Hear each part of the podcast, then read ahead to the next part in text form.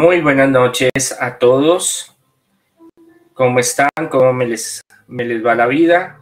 Hoy un día más donde tenemos la oportunidad de compartir eh, testimonios, testimonios que transforman la vida, testimonios que nos llenan de luz, testimonios que nos llenan de sabiduría, que nos ayudan a mm, salir adelante cada día.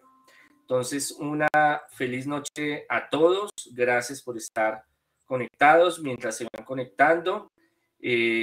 todos los lunes, después de las nueve de la noche, hacemos eh, el grupo de oración de oración. Anoche me maluqué, estuve palito, pero ya ahora muy bien, gracias al Señor. Y muy contento por este espacio que, gracias al Señor, hoy nos permite encontrarnos, permite intercambiar conocimientos, eh, permite conocer más allá del fondo de las situaciones, de la realidad, el fondo del corazón de las personas.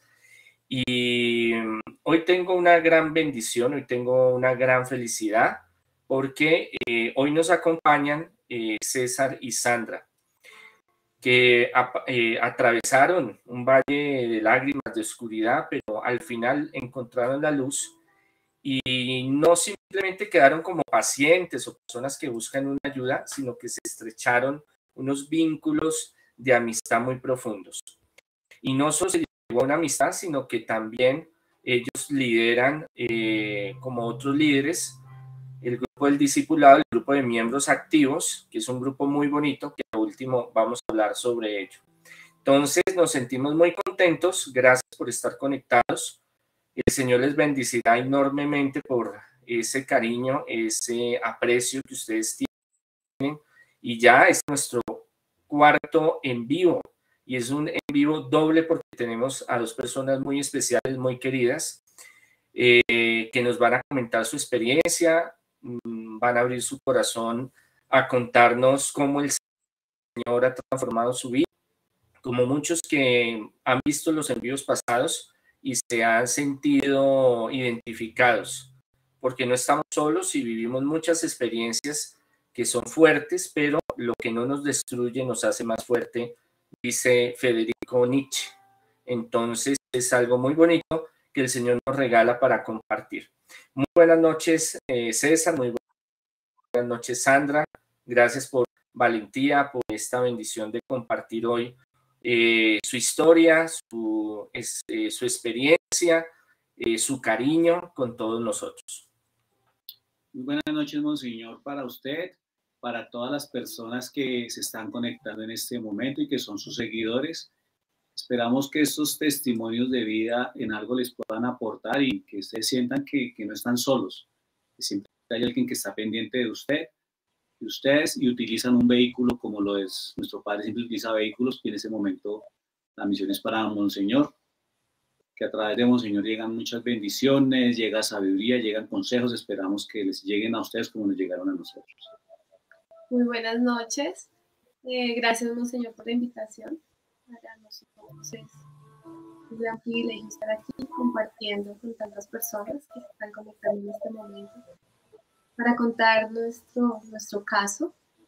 Eh, lo vivimos, lo sentimos y para saber que Dios es increíblemente hermoso y, y está con nosotros siempre acompañándonos. Muchas gracias, César y Sandrita. Sandrita hoy está un poco constipada, pero bueno, nos, nos eh, eh, presenta su voz también, a pesar de que está un poquito agripada. Vamos a orar para que pronto se recupere. Y estando así, no, no, eh, no nos dejó por fuera, no rehusó la llamada de, del Señor a dar su testimonio y para que compartamos un poco. Bueno, todos queremos saber, bueno, yo ya los conozco, pero varios quieren saber quién es César y quién es Sandra. Cuéntenos. a pesar del derecho, nosotros nos conocimos hace un poco más de 20 años. Empezó nuestro camino, sin embargo, gran parte de esa historia, casi la mitad de esa historia, eh, no fue completa, no fue plena, no fue de, la mano con el Señor. Nuestra unión no estaba bendecida por nuestro Padre y experimentamos un sinnúmero de dificultades que en el transcurso ahorita de, de la sesión les vamos a estar contando cómo fue el antes y cómo fue el después. Actualmente pues ya llevamos un poco más de 10 años de casados, tenemos dos hijos, uno gigante de 26 años, uno chiquitín de 7 años y seguimos todos los días eh, tomados de la mano de nuestro Padre construyendo nuestra historia juntos. Bueno, em, vamos a comenzar por contarles cómo vinimos a conocer a Monseñor y, y por qué nos conocemos, por qué llegamos allá. Pero, pero Sandrita, antes, de eso, ¿quiénes son? ¿A qué se dedican? ¿Qué hacen? ¿Qué hacen sus ah. tiempos libres? Mejor dicho, cuéntenos, porque eso aquí les gusta es chismosear, chismosos, chismosos. No, parece, parece, bueno, nosotros trabajamos en, trabajamos en una empresa ya hace 15 años. Sí. Y nos conocimos ahí. Yo, César estaba en un área de la empresa y yo en otro. Eh, ya llevamos caminando los dos prácticamente 20 años. Eh, y uh, nos enamoramos. Eh, eh, Perdidamente enamorados. Sí, y todas seguimos muy enamoradas. Eh, um, nos conocimos en esa empresa. Um, después yo me retiré de la empresa y él se retiró después. Lo que dice Cecita al principio de, de, la charla es que nosotros nos fuimos a vivir en unión libre. No conocía yo mucho de Dios, la verdad, era muy, muy desprendida de Dios. Yo solamente conocía el Padre Nuestro, el Ave María y nada más. En misas iba cuando era un bautizo o un matrimonio que nos invitaban, pero yo estaba muy, muy alejada de Dios. Eh, la parte mía en la universidad era era, mejor dicho, un descontrol, eh, era rumba, era bailar, era, yo, yo llevaba un nivel de vida muy diferente. Antes de conocer a César y cuando conocí a César, tenía un grupo de amigos que tomábamos muchísimo. Eh, si podíamos tomar un miércoles lo hacíamos, así teníamos que trabajar y así necesita y era más... Yo, provengo de una familia, de esas familias antiguas, son muy rezanderas, llevan esos, esos rituales antiguos de cuando había un difunto, primera noche un rosario, segunda noche dos rosarios y en la noche nueve, nueve rosarios, nos daban una hora de la mañana rezando. Desde muy pequeño mi mamá me ponía con mi camanula a rezar. Entonces yo a los 7, 8 años ya rezaba rosarios, me sabía oraciones que otros niños no se sabían. Fue un tema que me inculcó mucho mi, madre. Pues adicional, en esta época en el colegio nos daban religión, nos dictaba religión, y era a cargo de unas monjas, unas madres. Entonces la formación fue un poco diferente, sin, sin, yo decir que yo era juicioso, porque no, nunca fui juicioso. Pues mi mamá me obligaba a rezar y a rezar a las malas, pero no era que, a mí me gustaba hacer inclinación, era, era por mi mamá.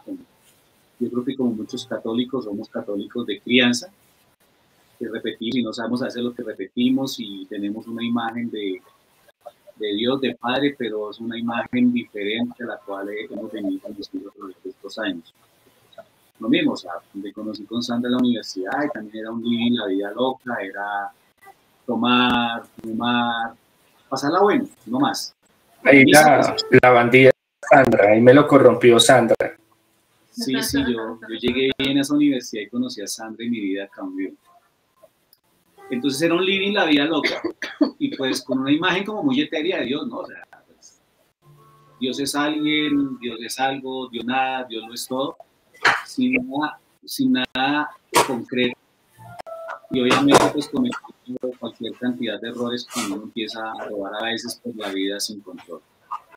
Entonces así era, era básicamente y pues en eso pues terminamos los dos, nos conocimos, nos gustamos y no sé, eso fueron tres, cuatro meses y yo ya estaba, cada fin de semana llevaba una prenda de vestir a la casa de Sandra y así eh, tuve como tres, cuatro meses haciendo trasteo hasta que terminé viviendo con ella como bien Sandra lo estaba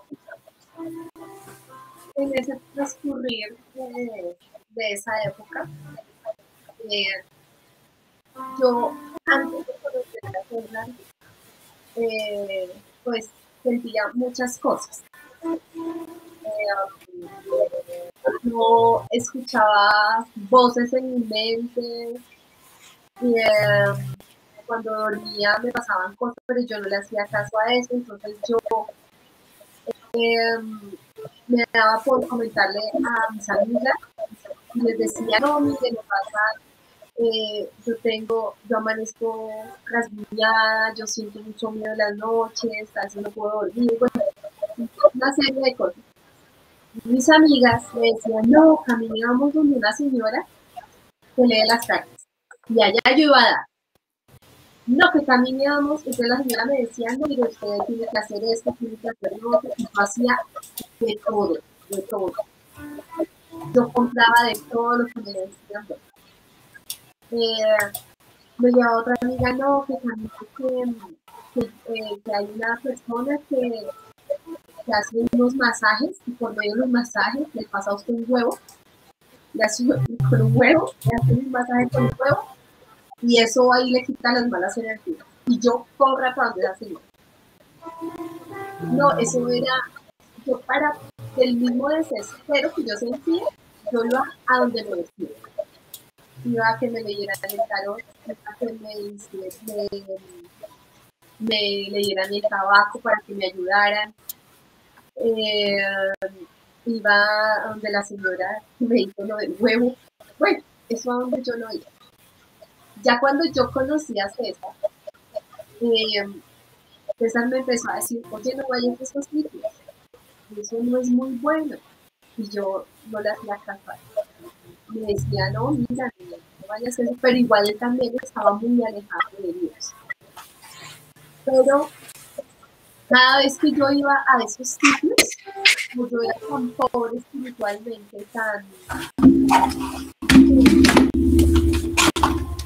alejada de Dios, eh, que no, no, sabía nada, entonces yo, porque ellos me ayudaran, iba a muchos sitios, pero yo sentía muchas cosas eh, tenía un libido muy alto, eh, me gustaba tomar muchísimo, vivía de máquina todo el tiempo, eh, era muy impaciente y me desesperaba todo.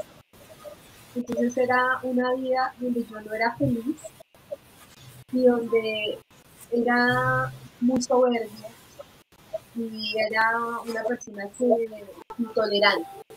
Eso me pasaba Básicamente cuando Sandra les cuenta esas cosas y yo le decía que fuera, es un, tema de crianza, no es porque yo haya sido un iluminado, haya tenido experiencias previas, es simplemente yo creo que es, es un mensaje, es una pregunta, y cuando nosotros somos padres y nos encargamos de, de desde pequeños guiar a nuestros hijos con ese tipo de cosas, algo se les queda. Entonces mi mamá era la que siempre me decía, eso no, eso no se hace, o sea, todo con nuestro padre, todo con oración, porque yo cuando tuve más o menos siete años una experiencia de esas. Eh, yo tenía una persona muy especial que era mi padrino de Mi padrino ya una vida absolutamente desordenada, pero muy desordenada. Mi padrino bebía mucho, bebía solo aguardiente, bailaba tangos, tomaba todos los días terminados en ese, incluyendo los sábados y los domingos, pero yo era muy cercano con él. Entonces mi padrino, yo tenía siete años y me sentaba al lado de él, yo tomaba aguardiente y bailaba tango, estaba al lado de él. tomando gaseosa con papas. Entonces, cuando él murió, obviamente para mí fue una, una muerte muy dolorosa. Pero yo empecé a soñar con él. Y todos los días soñaba que él me quería llevar, que me cogía la mano y me jalaba, y yo no quería, y me daban esas pesadillas todos los días llorando. De cierto día, una hermana mía que falleció hace un año, me contó una conocida que era lo que me estaba pasando. Y pues ella le dio una receta, le dijo, mire, llévelo al cementerio, póngalo enfrente de la tumba a su padrino, dígale que le hable, que no se quiere él, que, que, que lo quiero llevar, etcétera, y etcétera. Tiene que ser un lunes a las 6 de la tarde, y etcétera, y etcétera. Y pues bueno, mamá pues pues consejo, y no hay una persona que ella confiaba. Y así fue, así se hizo la experiencia, yo estuve en el cementerio de Usaquén, Miguel Usaquén, 6 de la tarde, mi mamá habló con el sepulturero, sacó a todo el mundo del cementerio, todo el mundo del cementerio. Yo hablé con mi padrino, le decía a su padrino, mire, yo soy un niño, ahora tengo 8 años, yo quiero seguir viviendo, yo no quiero seguir quedando acá, yo no me quiero ir con usted. Y misteriosamente, hasta ese día, mi padrino me atormentó. A mí me quedó como sonando eso. Y siempre fui muy dado, siempre me gustó mucho leer sobre estos temas, indagar sobre estos temas, ver en televisión, por esos temas sobrenaturales que a veces pensamos que no es cierto, pero que es cierto. Creo que el gran problema que a veces tenemos es que si tenemos la inquietud, si queremos hacerlo bien, pero generalmente terminamos tocando la puerta equivocada, como le pasó a Sandra. Nos terminamos asesorando de la persona equivocada y cuando de pronto no, no se tiene esa formación previa le que digan que el tarot, el tabaco no funciona, inocentemente termina uno cayendo e inocentemente se termina condenando con este tipo de experiencias o de sitios o de personas que a veces Eso básicamente fue como la historia porque yo les yo creo que eso no es correcto porque a mí me enseñaron que eso no era así, pero yo no tenía un sustento científico, simplemente era transmitía lo que mi mamá me enseñó, más no era que yo supiese, fuese muy consciente de ello del por qué no se debería ir a esos Entonces, la historia empezó porque a medida que el tiempo pasaba, los ataques que ahora sé que eran ataques eran mucho más fuertes. ¿A qué me refiero? Eran más fuertes físicamente y eran mucho más seguidos. Entonces, cuando yo empecé a sentir eh, yo era más agresiva, empecé a, a, ponerme malhumorada por todo, no, me desesperaba todo, hasta mi con ese médico que era el mayor, no me podía hablar, por todo lo gritaba, era muy irascible. Entonces, en las noches, cuando yo me acostaba a dormir, yo ni siquiera me daba las gracias a Dios, ni siquiera me percibía nada, nada de eso hacía, yo me acostaba. Pero entonces en las noches, no era todos los días, pero pues era aún más seguido lo que yo sentía. Póngale, era cada 10 días, 15 días que se representaba. Entonces, yo empecé a, a primero empezaba ya, ya no era el desespero, que me daba de salir gritando, porque me dan unas ganas, una desesperación, no sé por qué. Sentía que tenía algo que yo tenía que salir gritando y, y, no dicho enloqueciéndome por la calle. Ya se me ha pasado eso. Pero empecé a levantarme con rasguños y moretones. Y yo le decía a César, cierto que yo, yo, me siento cansada, siempre me sentía muy cansada, yo sentía que nunca. Yo le decía a César que, era lo que yo tenía en la espalda y César me miraba y me decía, tienes unos moretones, estás toda rasguñada, ¿qué, te hiciste anoche? Y yo le decía, no, no, porque estoy amaneciendo. En las manos, en la espalda, en las piernas, eran chupones, más que todo eran chupones y yo ya eh, no empecé a dormir, empecé a tener muchas pesadillas. Eh, iba a todos los sitios para que me ayudaran pidiendo una ayuda. que, me quitaran o que era lo que yo tenía. Eh, también me pasaba que yo tenía muchas pesadillas y yo sentía muchísimo miedo que me perseguían, yo sentía mucho, mucho miedo y yo sentía que los sueños yo volaba y me caía por, por abismos grandísimos y yo sentía ese miedo y ese vacío.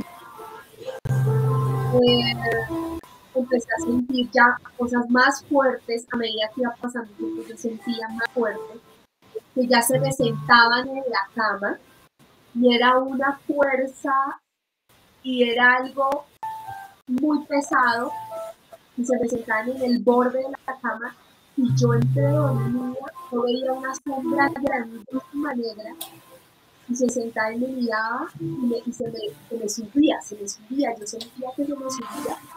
Yo sentía tanto, tanto miedo y decía, Dios mío, ayúdame, Dios mío, ayúdame. Y yo me despertaba con una angustia porque no podía ni moverme. Ya fueron así pasando las noches, no volvían a hacer lo mismo. Eh, hubo una vez en que yo estaba durmiendo y yo vi un niño entrando a mi habitación y me cogía eh, y me empezaba a pellizcar todo el cuerpo así durísimo. Yo lo veía ese niño y decía, ¿por qué me? ¿Por qué me, ¿Por qué me duele tanto? Me decía. Y yo ya sentía que yo pasaba como a otro plano, como, como que yo veía más gente alrededor que me quería hacer daño. Pero las angustias, los miedos de esos sueños eran espantosos. Ya ¿El monseñor tiene problemas de sonido? No, yo estoy escuchando bien. De pronto aquí ya nos escuchan mejor. No sé, que, que alguien nos, nos, confirme si ya nos escuchan mejor. Sí, sí. Lo escucho mejor, pero ahí lo estábamos escuchando bien.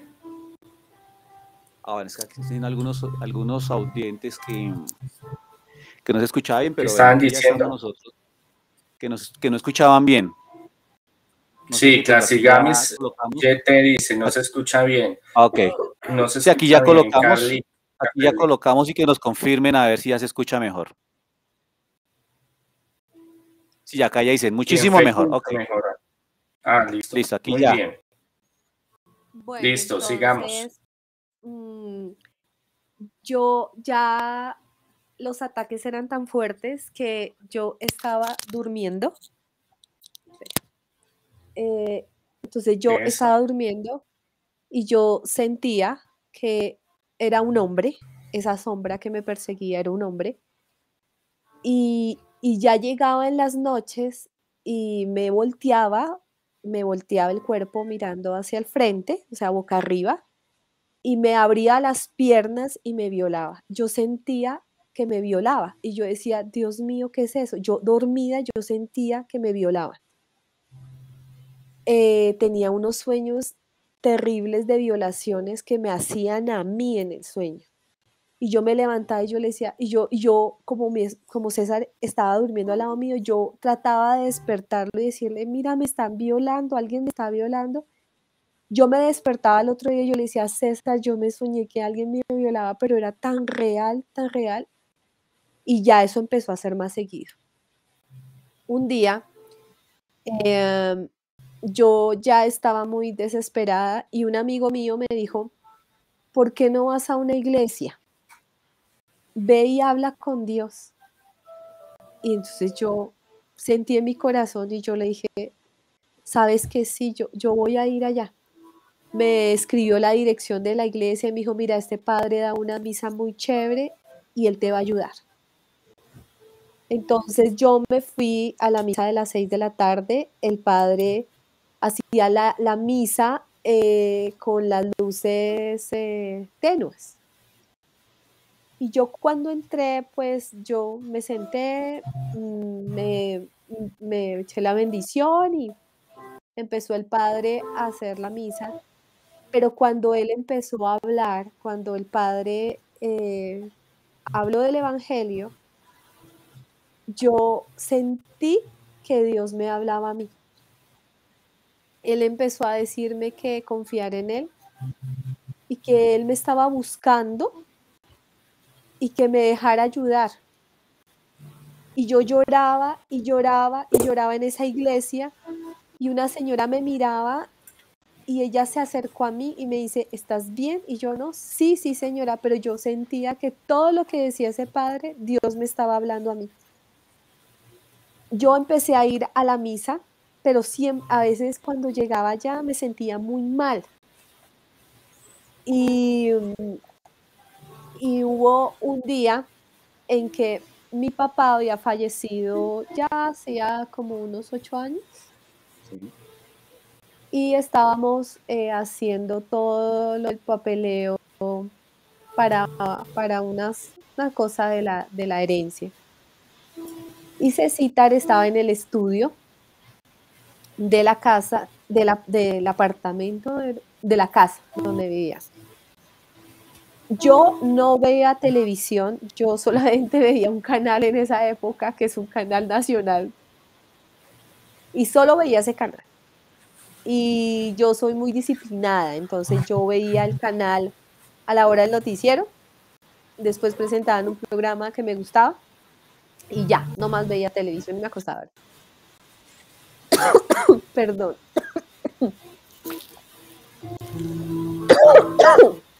Estoy un poquito agripada. Tranquila, Sandrita. Eh, entonces, em, ya ese día César se puso a organizar los papeles para poderlos llevar al abogado y yo sentí que le dije a César, sabes que yo me voy a ir para, para mi alcoba, me voy a acostar un poquito porque estoy como cansada y él dijo, bueno, y yo prendí el televisor, eran como las 10 de la mañana y yo a esa hora nunca veía televisión. El televisor estaba en un canal que no era mi canal, porque siempre veía un solo canal. Entonces estaba en, Discovery, Discovery Channel, me acuerdo muchísimo. Y estaban presentando un programa de un apartamento en Bogotá de un agente de estrato 6 y ese apartamento tenía, estaba embrujado, tenía un problema, porque por ese apartamento había como, como una puerta donde se entraba mucho, mucho chuki, como dice Monseñor.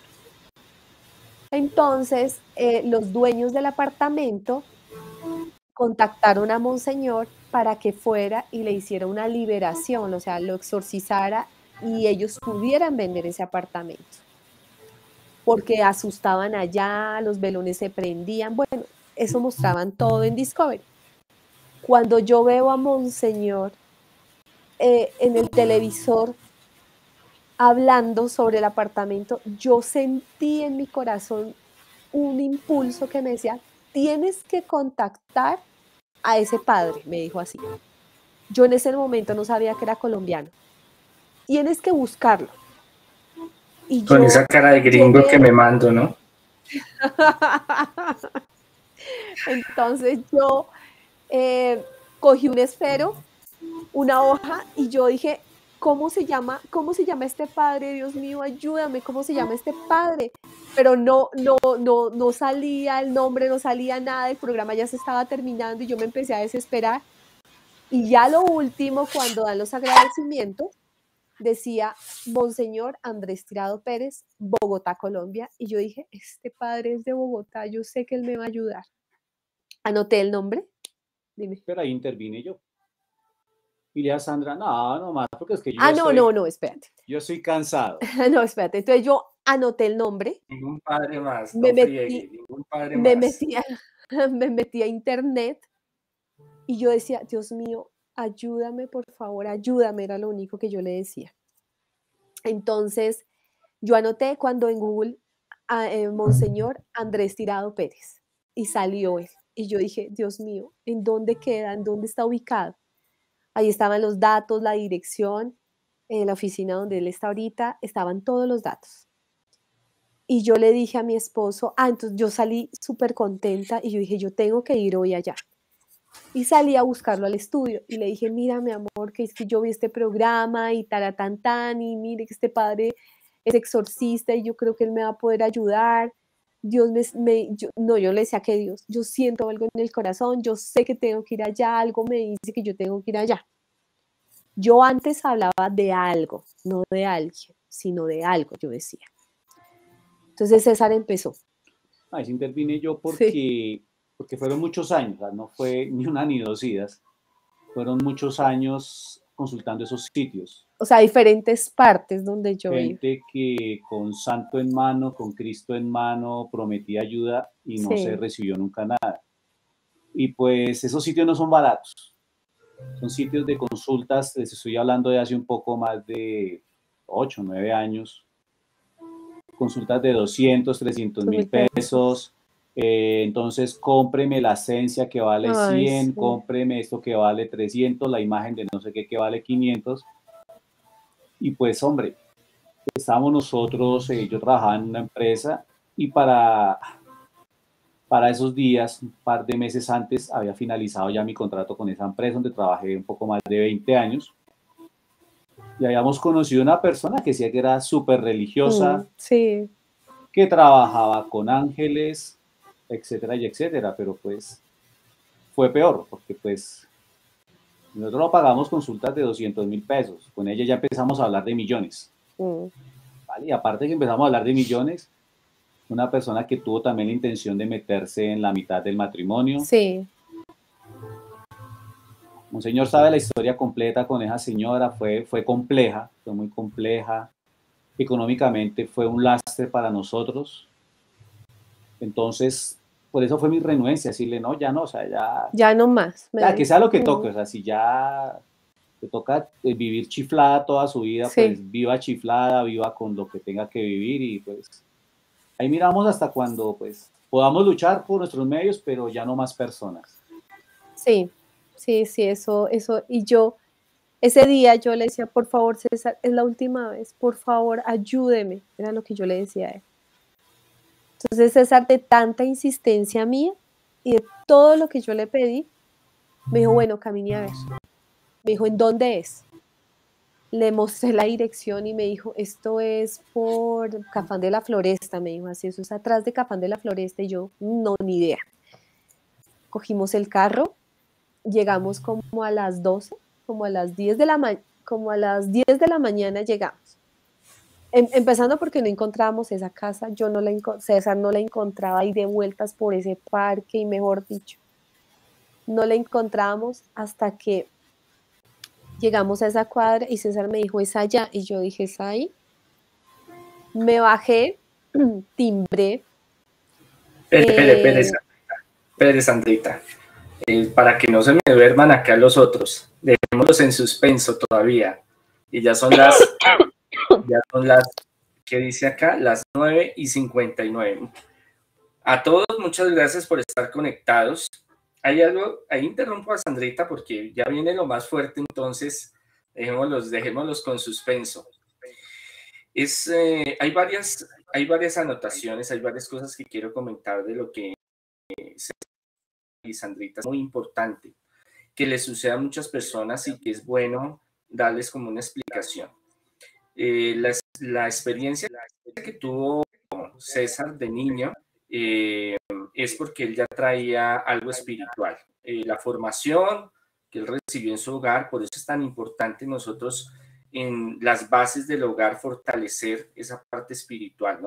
Que conozcan de Dios, que se acerquen a, a los sacramentos, que, que no solo por ritual, por tradición, sino por una vivencia espiritual. Y a muchos les ocurre de que hay algún familiar o ser querido que parte y ese ser querido a veces no eh, se quiere ir solo. Yo se los he explicado muchas veces, no es que la persona muere y se va para el reino de los cielos y ya, sino que él hace un proceso. Y cuando hay alguna conexión con algún ser querido, un familiar o un amigo, como muy cercano y esa persona tiene intuición, tiene como sensibilidad espiritual, entonces decide cómo empezar a buscar llevárselo.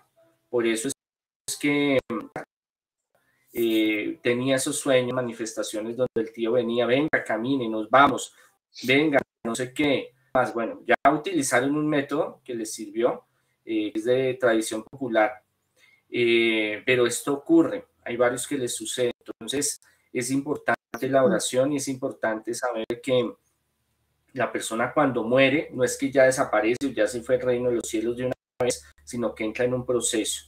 Pues por eso es importante orar las Eucaristías, obras de misericordia, todo lo que nosotros podamos hacer eh, para ayudarlos. Ellos entienden, ellos no pierden la noción de quiénes son ellos. Nosotros pensamos, no, ya se murió, ya se olvidó de mí. No, ellos siguen sabiendo quiénes son, quiénes somos nosotros, qué mm, puesto tenemos, o sea, lo emocional, ellos no lo pierden. Entonces, como César tiene una amistad, es muy posible, probable de que él por eso haya venido también eh, como en esa forma de, de su posición espiritual de llevárselo. Y esto ocurre muchas veces. Era importante eh, hablar del tema. Eh, lo otro es que Sandrita nos cuenta algo que ocurre muchas veces, que es muchas veces el ambiente hace que nosotros atraigamos ese tipo de energías y ese tipo de personas y nos empiece como a gustar andar como en un círculo vicioso de trago, de rumba, de amistades. No quiere decir que tomarse unos tragos o una rumba, cosas de estas no esté, no esté totalmente mal, sino que se vuelve como en un vicioso. Y con eso también vienen muchas cosas arrastrándose. Que esto eh, más adelante, pues como nos lo, nos lo está contando Sandrita, desemboca en unos sucesos fuertes eh, y un tema que es el, más recurrente, decirlo que en todas las civilizaciones y pueblos antiguos, los espíritus, los y los demonios que más se manifiestan son lo que se llaman incubos y sucubos, incubo, sucubo, arriba o abajo. Espíritus que, eh, demonios bajos, que se alimentan de la persona, son parásitos. Entonces, a través del miedo, por ejemplo, cuando ella tenía esos, esos esa, es, desarrollaba en los sueños esa adrenalina eh, o, estando despierta de la persecución, de que algo me persigue, de que siento miedo, o eh, en el ámbito sexual, el cuerpo eh, mm, desarrolla unas endorfinas, dopamina, que acelera el organismo y se genera una energía electromagnética, la cual estas larvas, estos espíritus vienen a alimentarse. Entonces, esto le ocurre a muchas personas. A veces les da pena decir qué les sucede, pero hay muchas personas que eh, tienen estas visitas, tanto hombres como mujeres, y sacan esa energía mm, de vida de la persona y le incrustan, le, intercambian eh, energías muy bajas que van enfermando, van deteriorando la mente, el cuerpo, el espíritu, los vuelven vulnerables. Es importante también eh, ver que el Señor nos habla a través del Evangelio, así como Sandrita cuando llega a la iglesia, porque dentro de ella eh, su ángel de la guarda, aunque ella en ese momento no sabía, pero era su ángel de la guarda, que la estaba guiando, le estaba enseñando, le estaba motivando de que buscara ayuda. Y es ahí cuando llega a esa iglesia, escucha la palabra de Dios. Por eso es tan importante el estudio de la Sagrada Escritura, por eso los lunes hacemos el grupo de oración y profundizamos en la Sagrada Escritura, porque nosotros queremos que Dios nos hable. Y a veces no estamos preparados espiritualmente para tener una comunicación tan fluida. Eso se, logra a través de los años. Eh, ¿Y cuál es el primer canal de encuentro? ¿Cuál es nuestra forma de hablar con Él o que Él nos hable? Es a través de la Sagrada Escritura una frase, un texto bíblico puede cambiarnos, puede renovarnos, puede enseñarnos, puede mostrarnos muchas cosas que necesitamos en ese momento. Y cuando nos acercamos a Dios hay un quebrantamiento. Entonces, por eso hay momentos en que uno siente ganas de llorar, alegría, felicidad, tristeza. A veces eh, es una forma de botar todas esas cosas negativas, de desahogarse. Entonces, sí hay momentos donde hay un quebrantamiento, nos volvemos como sensible a lo espiritual y esa eh, experiencia es la que tiene Sandrita cuando va a, la iglesia. Varios han tenido esa misma sensación de encontrar algunos en la roca, otros en, en otros lugares, pero ahí está la presencia del Señor. A veces sí, como dice César y Sandra, queremos buscar soluciones mágicas, queremos buscar soluciones que nos arreglen el problema, queremos buscar eh, respuestas y a veces lo que hacemos es embarrarnos más, hundirnos más en esas circunstancias. Eh, tengo una gran fortuna que los que están viendo en este momento este en vivo y los otros envíos que vamos a hacer, a ver cuántos alcanzamos, de testimonios o que hacemos los envíos o cuando salgo en radio, en televisión, eh, se da, Dios escoge como tiene un propósito y aparece, por ejemplo, en redes, en televisión en radio, ay, yo lo escuché, yo siento como el deseo de ir a, a buscar a, a, Monseñor. Esto ha pasado con muchas personas que tienen como ese llamado, esa confianza y van. Eso es algo muy grande que respalda eh, la unción del Señor en el ministro de Dios. Y una ventaja que es que Discovery Channel siempre repite la misma vaina. Esa historia de, de, de Discovery fue como hace 15 años y la siguen pasando. Yo, yo feliz, sígala pasando, no hay problema. Bueno, ahora sí, Sandrita, haciendo esa, esa salvedad de, de ciertos eh, puntos importantes para que todos los podamos entender. Eh, y también, pues, cuando llegan ya a, a buscarme a la oficina, enti entiendo. Yo creo que más de uno entiende que cuando ya se cansa de ir a muchos lugares, de buscar ayudas, encontrar es desolación, mentiras, eh, estafa, hundirse más en muchas cosas, pues ya eh, César, su compañero, pues está cansado y dice, no, ya no me friegue más, yo ya no quiero ir a ningún lado, ya me han hecho, hemos ido, me ha pasado y seguimos igual o peor, entonces es entendible. Y el enemigo se, se cruza para que no se dé esos encuentros. A muchas personas les sucede que pasan 20, 30 veces por la casa, ahí por el frente.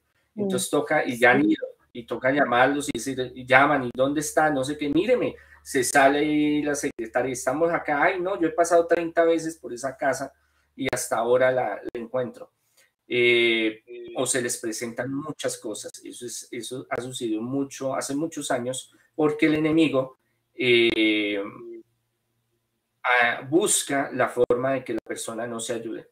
Y en los tratamientos es más complejo porque ahí sí se alborota. Bueno, ahora sí vamos a lo sabroso. Venga a ver, Sandrita, cuéntenos a ver qué sucedió. Hay una cosa muy importante, Monseñor, que, que comentaba ahorita. Eso sí es cierto. Eh, uno tiene que estar conectado con Dios. Y lo que yo les decía, yo era muy desconectada. Yo no me sabía ni siquiera el credo. Yo a mí me decía, una vez una señora me, me, dijo, haz el credo. Y yo, pero yo no me lo sé. Me dijo, ¿cómo tú no sabes qué es el, tú no, nunca has rezado el credo? Y yo le dije, no. Habían cosas que yo era súper desprendida de Dios, que me ponía a, llegaba a la iglesia cuando me invitaban a las reuniones y me ponía a comer chicle no doblaba rodilla yo cuando era el momento más importante y que ahora lo comprendo tanto, donde Dios en su infinito amor nos muestra lo que Él es con su humildad de venir a nosotros. Y ahí es el momento en que uno dobla rodilla y le demuestra que uno lo ama tanto. Yo no lo hacía, yo me ponía a mascar chicle, yo nunca, nunca recibía ah, la, la comunión, no, entonces ahí es cuando uno se da cuenta que es tan pobre espiritualmente y que a mí me da pena con ese ser tan maravilloso que dio la vida por nosotros. Bueno, entonces sigo con mi historia. eh, llego yo a tipo 10 y media, 11 de la mañana y timbro. Eh, y abrí la reja y me y golpeé y me abre una señora y era la señora que le colabora, le colabora a Monseñor con el aseo de la, de la casa. En esa época, ya hace ya cinco años, ¿cierto? Sí, cinco años. Eh, era Andrea, creo que se llamaba Monseñor Adriana. Bueno, era no, una señora sí, que... Han pasado, ya han pasado tantas, sí. La señora bueno. del aseo, tranquila. Sí. Entonces ella me abre la puerta yo no entré, pero cuando ella me abre la puerta, yo me, yo me, me casi me desmayo. Y ella me agarró y me dice, o sea, me cogió así, me dice, em, ¿se siente bien? Y yo le digo, no, me siento mareada. Y ella me dice, siga, siéntese mientras que le pasa el mareo. Entonces, mm, yo en ese momento vi todo como en, negro. Me senté y le pregunté, le dije, hágame un favor, el padre, el padre de acá. Yo pensé que era una parroquia. Le dije yo, el padre de la parroquia. Y me dice, Monseñor, y yo, sí, él está, él, él está. Y me dice, no, él no está. Él, él llega en las horas de la tarde y tiene que venir en la hora de la tarde. Mira, acá está el teléfono. Llame a la secretaria que ella llega a la una de la tarde. En esa época, Monseñor atendía a las 12 del día, creo. A la una, a la una. A la una. Sí, a la una, a la una. Entonces me dijo, llame, ella llega a la una y ella le va a dar una cita. Entonces yo le dije, ¿usted cree que tenga muchas citas? Y me dijo, la verdad sí. Y yo, ay Dios, bueno, me dio todos los datos, yo le dejé mis datos, me subí al carro, le dije a mi esposo, no, mira, que Monseñor a la una de la tarde llega la señora que le colabora, en la que la secretaria y que eso hay mucha gente. Me fui para la casa, a la una en punto yo llamé, me contestó en esa época Estelita, y me dice, no, yo no, mire, es que yo, yo pensé que, yo le dije, no, es que es para un, es que yo necesito ver al padre, em, que yo sé que él me puede ayudar, por favor, eh, una cita.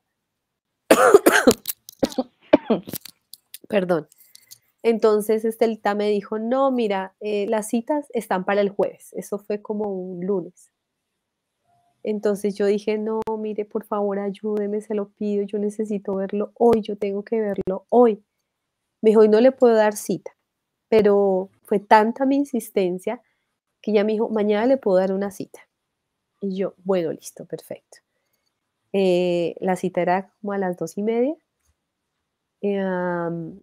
yo, mejor dicho, yo dije así, yo tengo que estar así, mejor dicho, me caigo un rayo encima, llego como sea ya. Así César no me quiera llevar, yo llego como sea. César me dijo, bueno, camine a ver. Entonces, eh, llegamos, entramos. Lo primero que vi fue un cartelito que decía, yo no soy un brujo, yo no sé qué, yo no me pregunté cosas, yo no soy un adivino, bueno, en fin.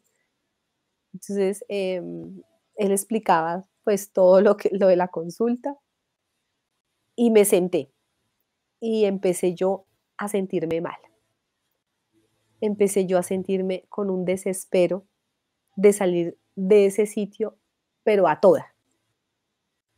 Eh, yo no empecé a respirar muy bien, yo, yo me empecé a congestionar, ¿cierto, César? Y yo me empecé a desesperar y yo decía, ay, no, César, yo no quiero estar acá. Y César, ¿nos vamos? Y yo, pero alguien me decía, quédate. Mucho era como si me cogiera de la silla y no me dejara parar, porque yo estaba que me iba. Y yo empecé a respirar. Y yo decía, no, Cecita, yo no, no me aguanto acá, yo ya me quiero ir, yo no. Me empecé a poner nerviosa, empecé a sudar frío. Las manos me sudaban y César me decía, pero tranquilízate, ¿qué te pasa? Y yo, no, no, no sé, no sé, yo me siento mal, yo me quiero ir ya. Entonces... El chuki, el chuki, la navela. Ay, qué pena, que tengo tosecita. Bueno, entonces mm, empecé a ponerme de mal genio. Eh, como yo les había contado antes, yo me ponía muy de mal genio por todo. Yo gritaba muchísimo a mi hijo, o sea, yo ni me lo soportaba, ni me lo aguantaba. A César porque yo no sé, no sé cómo era ese, ese proceso, no sé cómo es, monseñor, pero yo a César me lo toleraba pero a veces me provocaba estriparlo, pero a mi hijo era una cosa tan fea hacia él que yo le pedía tanto perdón después a Dios por eso, porque él era una persona inocente. Y bueno, retomando, me llaman, que siga. Entonces, subí las escaleras con César. César se sentó, yo me senté a este lado, al lado derecho, César al lado izquierdo. Monseñor, eh, cuénteme, empezó a hablarnos, que pues que porque estábamos ahí. Entonces pues César le empezó a decir, yo no podía hablar y por dentro me empezó a dar, yo me imaginaba subiéndome en el escritorio, cogiendo a Monseñor y ahorcándolo, matándolo. Y yo decía, y yo por dentro, en mi cabeza, eh, tenía unas palabrotas de este hijo, no sé qué, de mal, no sé qué, bueno, eso era, pero que me venían a la cabeza y que, y que yo estaba que se las decía. Y yo decía, pero yo, ¿por qué? las palabras tan hermosas. Y yo decía, o sea, como que yo reaccionaba y yo decía, pero ¿por qué estoy así? Me empezó a dar peor el desespero, peor el desespero. Entonces, eh, César se puso a hablarle a él y hubo un momento en que yo le dije, Señor, por favor, ayúdeme a calmarme. Dios, ayúdame a calmar. Entonces, Monseñor no me miraba a los ojos. No sé, en ese momento, pues ya con el transcurrir del tiempo me decía que, que el mirar a una persona cuando está así, pues los alborota más. Pero como yo no sabía, y yo decía, este hijo, no sé qué, ¿por qué no me mira este mal? No sé qué. Bueno, es que era una cosa, y yo decía, yo voy a matar a este hijo, no sé qué. Y yo me imaginaba cogiéndolo y matándolo y ahorcándolo y bueno, un poco de cosas, Jesús mío. Pero entonces, en, ese mismo, en ese mismo momento, yo empecé a congestionarme y Monseñor miró a César y le dijo, no me miró a mí, le dijo, em, ah, le dijo, anote esto.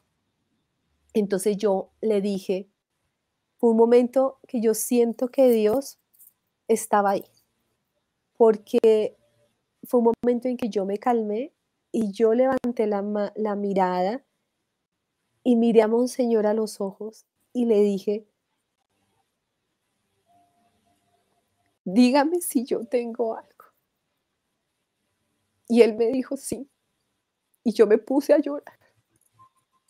Y yo agaché la mirada y yo, dije dentro de mí, Señor, dame fuerzas para ayudar, para que Él me ayude para que yo me deje ayudar. Ayúdeme, Señor. Y yo dije, y yo le dije a él, yo me someto a lo que usted me diga. Entonces, en ese momento, César empezó a notar y Monseñor me empezó, yo me volví otra vez a agitar, a enloquecerme. Y Monseñor le dijo a César, eh, me dijo, me preguntó, ¿se siente mal? Y le dije, sí. Y me dijo, sálgase yo me salí de esa yo me salí de la casa y me fui para el carro. Y César llegó como a los 15 minutos, ¿cierto? Sí, ahí pasó algo, algo muy curioso que a veces, después de muchos meses, lo entendí. Yo entré ese día con Sandra, Monseñor la miró y agachó su mirada. Mm. Y tengo la imagen fija en mi mente, tiene unos esferos y le estaba colocando el sticker. un sticker a los esferos. Toda la tengo ahí. Y yo decía, pero venga, este man no me mira. Esto es de mala educación porque no mira y se la pone, pasas poniendo stickers, pues, para Yo faltó fue que sacara el celular y se pusiera a chatear. pero pues, lo hago, a veces lo hago. Lo entendí, lo entendí muchos meses después, porque es que a veces, eh, pues como uno no, no conoce, ni sabe cómo son este tipo de cosas, ni energéticamente, ni nada, pues uno piensa que es que Monseñor es un grosero, que tan mal educado, que ese señor tan serio. Y eso lo pensamos nosotros el, la primera vez que lo vimos. Yo le dije a Sandra, no, es que yo para qué vuelvo por allá, para que ni me mire a la cara. No, yo no vuelvo por allá. Así fue sencillo, pero pues pudo más esa, esa voz interior que a Sandra le dijo, mm llegó al sitio y hágase que lo que yo le dije, no, no, nada, nada, acá no vuelvo, no, pues, para que no me miren. A mí voy a un sitio donde me miren, así me cobren 500 mil, pero ese man no me mira y, no me cobra. Entonces, básicamente, básicamente esa fue la primera experiencia.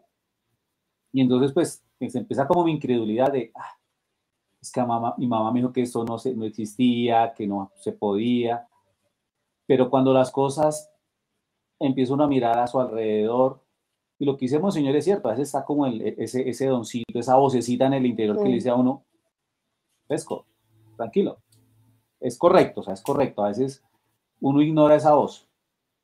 Y tenemos una historia así de grande de cómo ignoré la voz. Y después se las vamos a contar, que es una historia también fantástica. ¿Qué me pasó a mí? ¿Qué le pasó a mi hogar cuando ignoré esa voz? Pero esa es otra historia que después les vamos a contar. Entonces, esta fue la primera sesión. Eso fue un martes. Nos fuimos para la plaza el mismo martes antes de que cerrara la plaza. todas las cosas. Primera sesión.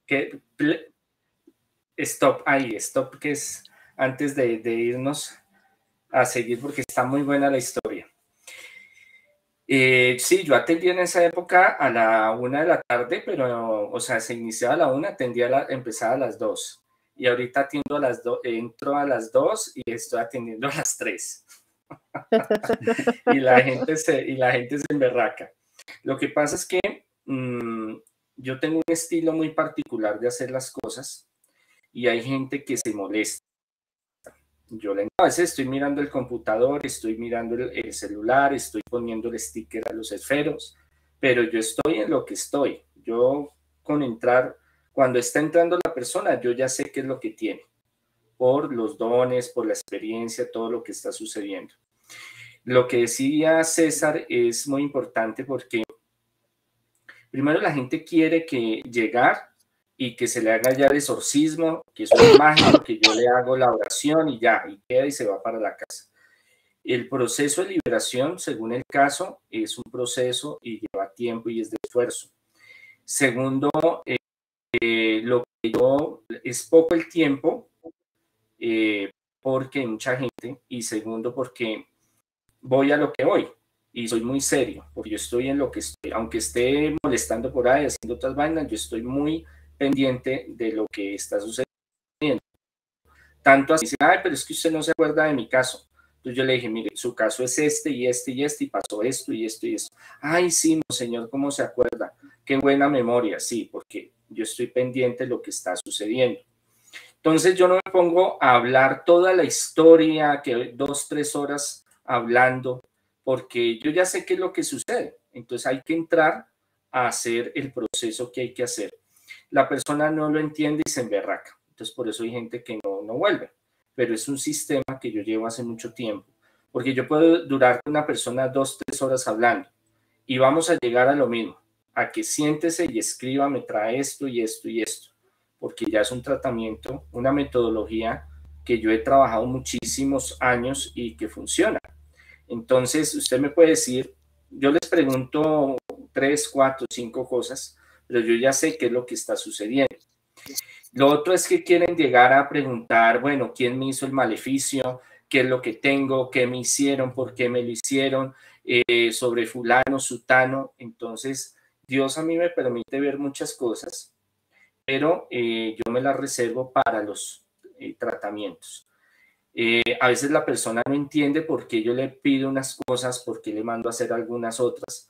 Eh, yo no me desgasto explicándole al principio cómo es el proceso porque lo tiene que vivir la persona. Ya tiempo después la persona va a entender y va a decir, ah, no, es que sí, señor, por eso es que me lo mando a hacer, por eso esto, por eso lo otro. Yo no mando las cosas por fregar la vida, ni por hacerlas, ni por, por decir hagan, sino porque tiene un propósito, tiene un objetivo.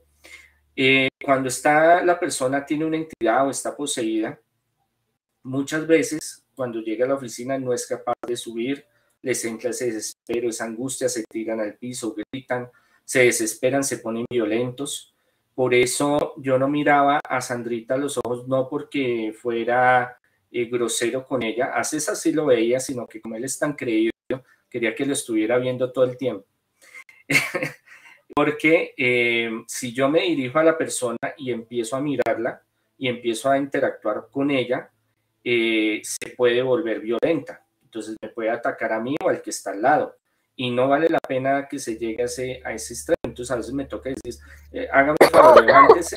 Cuando yo empiezo a ver eh, que se descompone, se pone mal, yo hágame un favor, se, levanta, se sale y se queda la persona que viene o, esto. por un tiempo no va a venir porque aquí se va a poner mal, porque cuando tienen algo y llegan por la protección, la oración que se hace en ese lugar, eh, se, se maluquean, les da la pálida. Ya con el tiempo, ya vamos mirando, yo le digo, bueno, tráigamelo, tráigamela, y vamos viendo cómo va el proceso y ya la persona empieza a tener un cambio, pero eso no es rápido. Entonces, ahí juega algo muy importante que es eh, confiar en, el Señor y confiar en lo que se está haciendo. Bueno, Cecita, hágale a ver entonces. Ahí lo que dice Monseñor dice es clave, porque básicamente era como pues, traer esas, esas experiencias de que pues otra vez vamos a empezar el ciclo. Pero en el fondo ver a Sandra como tan esperanzada de que esa era como su última oportunidad, porque yo le dije, esa es la última vez, o sea, si aquí no funciona lo mm. que vamos a hacer con este padre, ya que nos coja Dios confesados, porque ya no, no sabemos qué otra puerta tocar, porque pues ya habíamos tocado muchas puertas y pues todas fueron equivocadas. Y arrancamos la misión. Y algo que, que van a darse ustedes cuenta a través de todo el testimonio es que hay una palabra clave en esos tratamientos y es perseverancia. Y le adicionaría una segunda que es disciplina. Mm. Si, si una persona quiere someterse a un tipo de tratamiento de estos y no cuenta con estas dos cualidades, creo que no pierda su tiempo porque se van a dar cuenta que fue una historia compleja, no fue una ni dos citas. Creo que yo estuve como cuatro o cinco citas en que yo tenía que ir solo. Además, ya ni siquiera Sandra la llevaba porque cuando llegaba a una cuadra de la casa Monseñor, empezaba a sentir cosas, malestares, a sudar las manos. Entonces, todos esos primeros tratamientos era yo quien iba. Yo compré una grabadorcita, esas de periodista. Ah, Entonces yo llegaba a la grabadora, la prendía y Monseñor me decía qué era lo que tenía que hacer. Yo anotaba porque pues eran instrucciones muy precisas y creo que eso también fue la clave, seguir las instrucciones al pie de la ¿Cómo son? Mm. Eso no es que sea una receta mágica, pero uno siempre, también cuando se somete a un tratamiento, eso tiene que hacer las cosas como son. Que si es a las nueve de la noche, es a las nueve de la noche la prendida del velón. Que si toca bañarse a las nueve de la noche, toca bañarse a las nueve de la noche. Que si es a la medianoche con agua fría, a la medianoche con agua fría. Entonces, todo eso lo vamos a ver el trayecto porque fue un tratamiento hoy en día que estamos al otro lado, no fue fácil. Pero es que vivirlo es mucho más fácil, es mucho más difícil que contarlo. Contarlo es súper fácil, mm. vivirlo no. Porque nosotros empezamos a hacerlo disciplinadamente, es decir, si el tratamiento duraba siete días, el día siete más uno, estábamos sentados llevando nuestros velones, cómo nos sentíamos, a que nos dieran la otra fase del tratamiento. Es más, yo tengo en mi teléfono como un 70-80% del, del, tratamiento y a veces jocosamente yo le digo a un señor, no, yo ya estoy para formular porque yo tengo aquí todo el tratamiento documentado, porque hace Monseñor me decía, bueno, ¿qué hicimos la última vez? Como cuando uno va al médico. Sí, nosotros anotamos. ¿Qué hicimos la última vez? Entonces yo guardaba los papelitos que me daba, mm.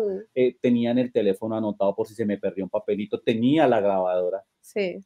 Porque también entiendan que era como esa última oportunidad, esa última esperanza que teníamos de, pues más que todo para una pareja es muy difícil vivirlo, porque inclusive ese tipo de, de, cosas que más tarde vamos a contar que fue todo el cuento, no solo afectan a la pareja.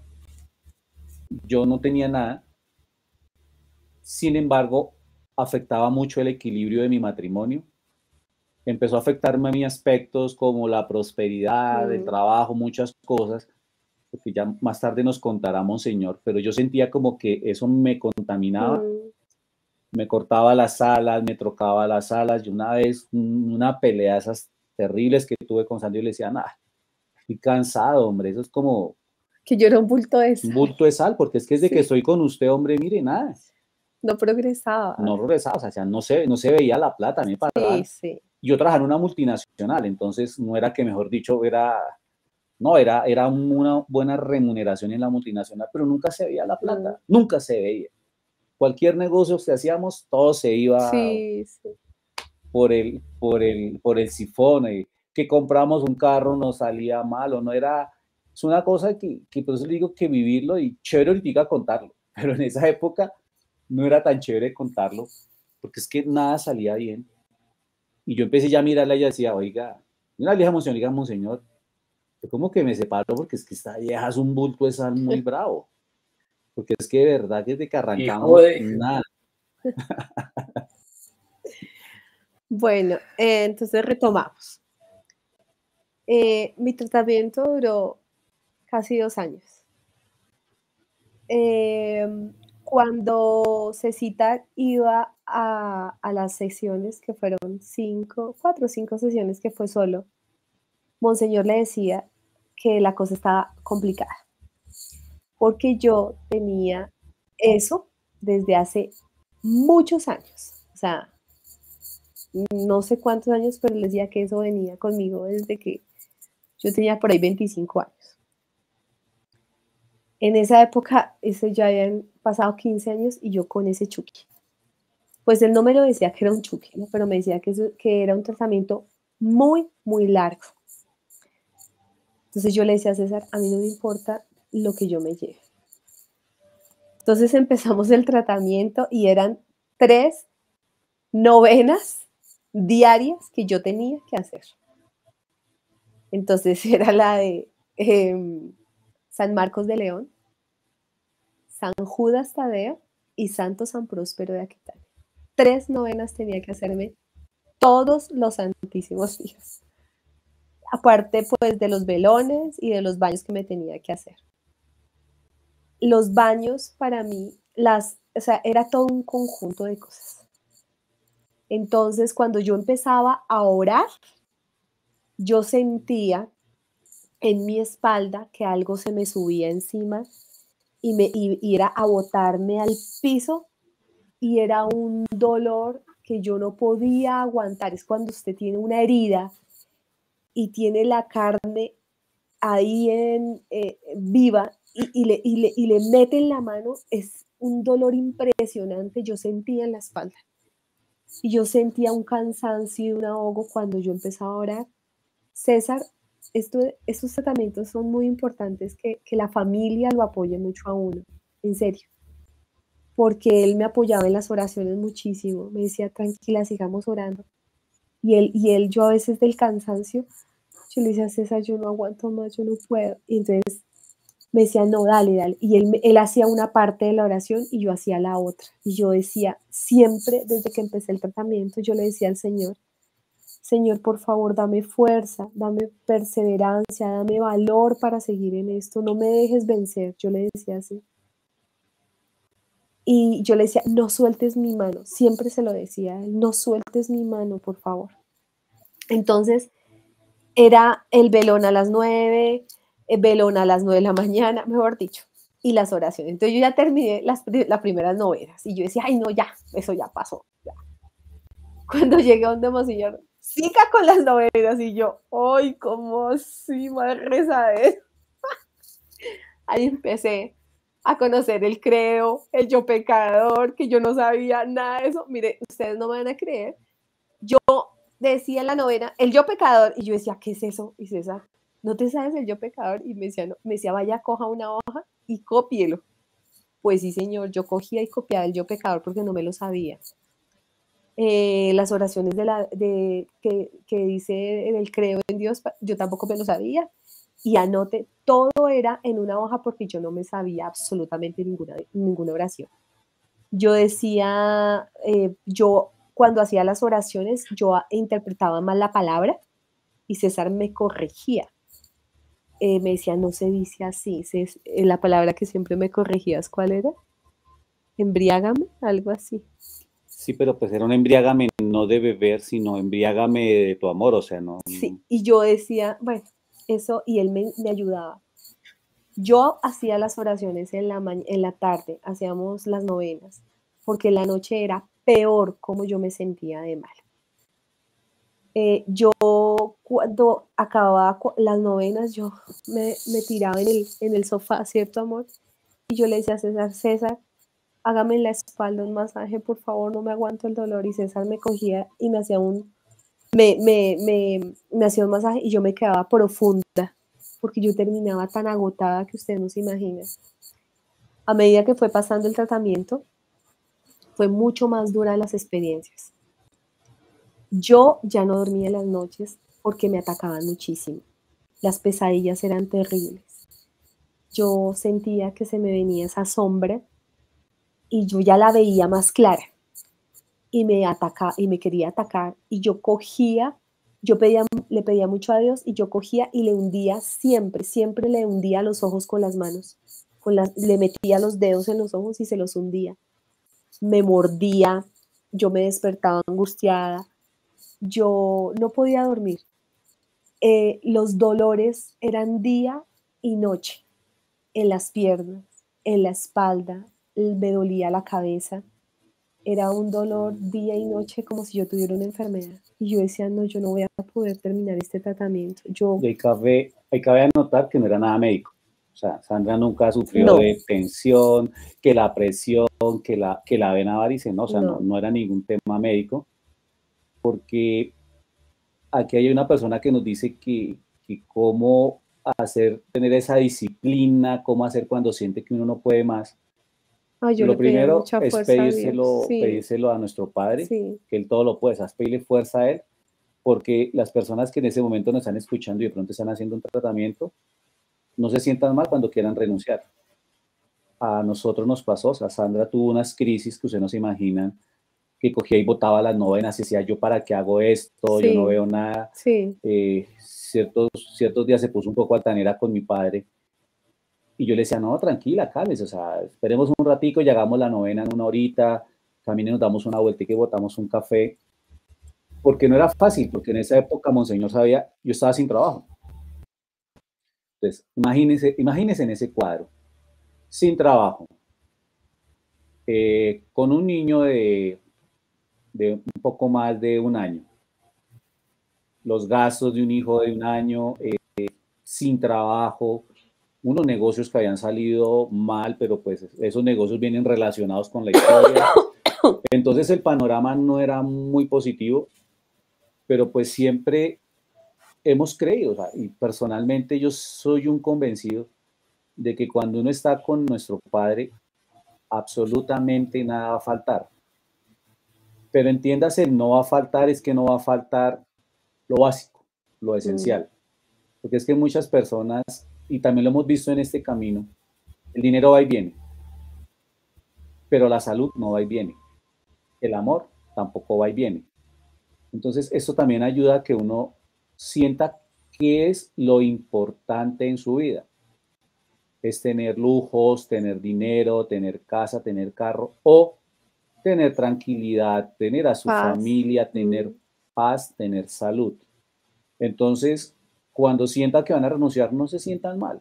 A nosotros nos pasó y más de una vez.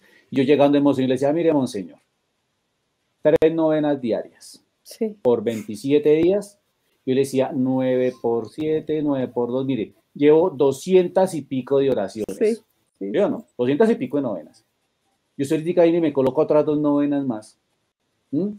y me pone a leer la oración de protección por la noche y la oración de prosperidad. yo sacaba la mañana, y le hacía absolutamente todas las matemáticas de que por qué me ponía a rezar tanto. Si la, el problema era ella, porque yo tenía que rezarle tanto a ella, si la que tenía Chucky era ella y no era yo. Entonces no se sientan mal, eso es normal que sucede. Lo que pasa es que a veces es cuando más oscura se ve la noche es cuando va a amanecer, porque atravesamos por cosas que ahorita les vamos a compartir nuestras experiencias y no eran fáciles en sus primeros días. Nos daba miedo, que nos daba miedo porque eran fenómenos con los cuales nosotros no estábamos familiarizados, no habíamos vivido. Y les vamos a contar de pronto uno. Ustedes prenden una vela en su casa, están durmiendo, ya a determinada hora escuchan una explosión y ven que la vela explotó y tiene una llama de un poco más de 40, 50 centímetros la, mm. el velón y se empieza a salir cera por todo lado y entonces eso era complicado, ver que salía humo negro, que se quemaban siempre los velones. Sí. o que se apagaba. O que se apagaban. Porque la llama era muy pequeñita y se apagaba. Nosotros cerrábamos todas las ventanas, en una casa grande, no tenía ninguna corriente de aire por ningún lado. Prendíamos el velón y lo mirábamos a determinada hora, que siempre era una hora muy múltiplo de tres, y se había apagado. Y por más que intentáramos, no lo podíamos prender. Entonces, son fenómenos que cuando uno no está familiarizado con ellos, uno se asusta. Entonces, carratico, Monseñor, ya apagó el velón. Sí. Monseñor, no prendió.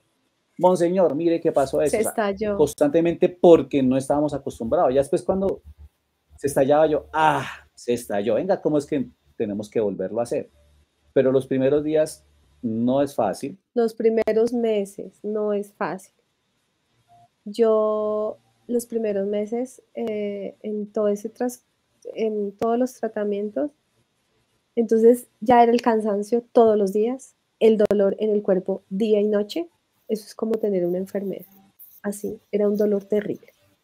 Yo a veces me levantaba y no podía caminar del dolor y yo le decía a César, no, las piernas no me dan César.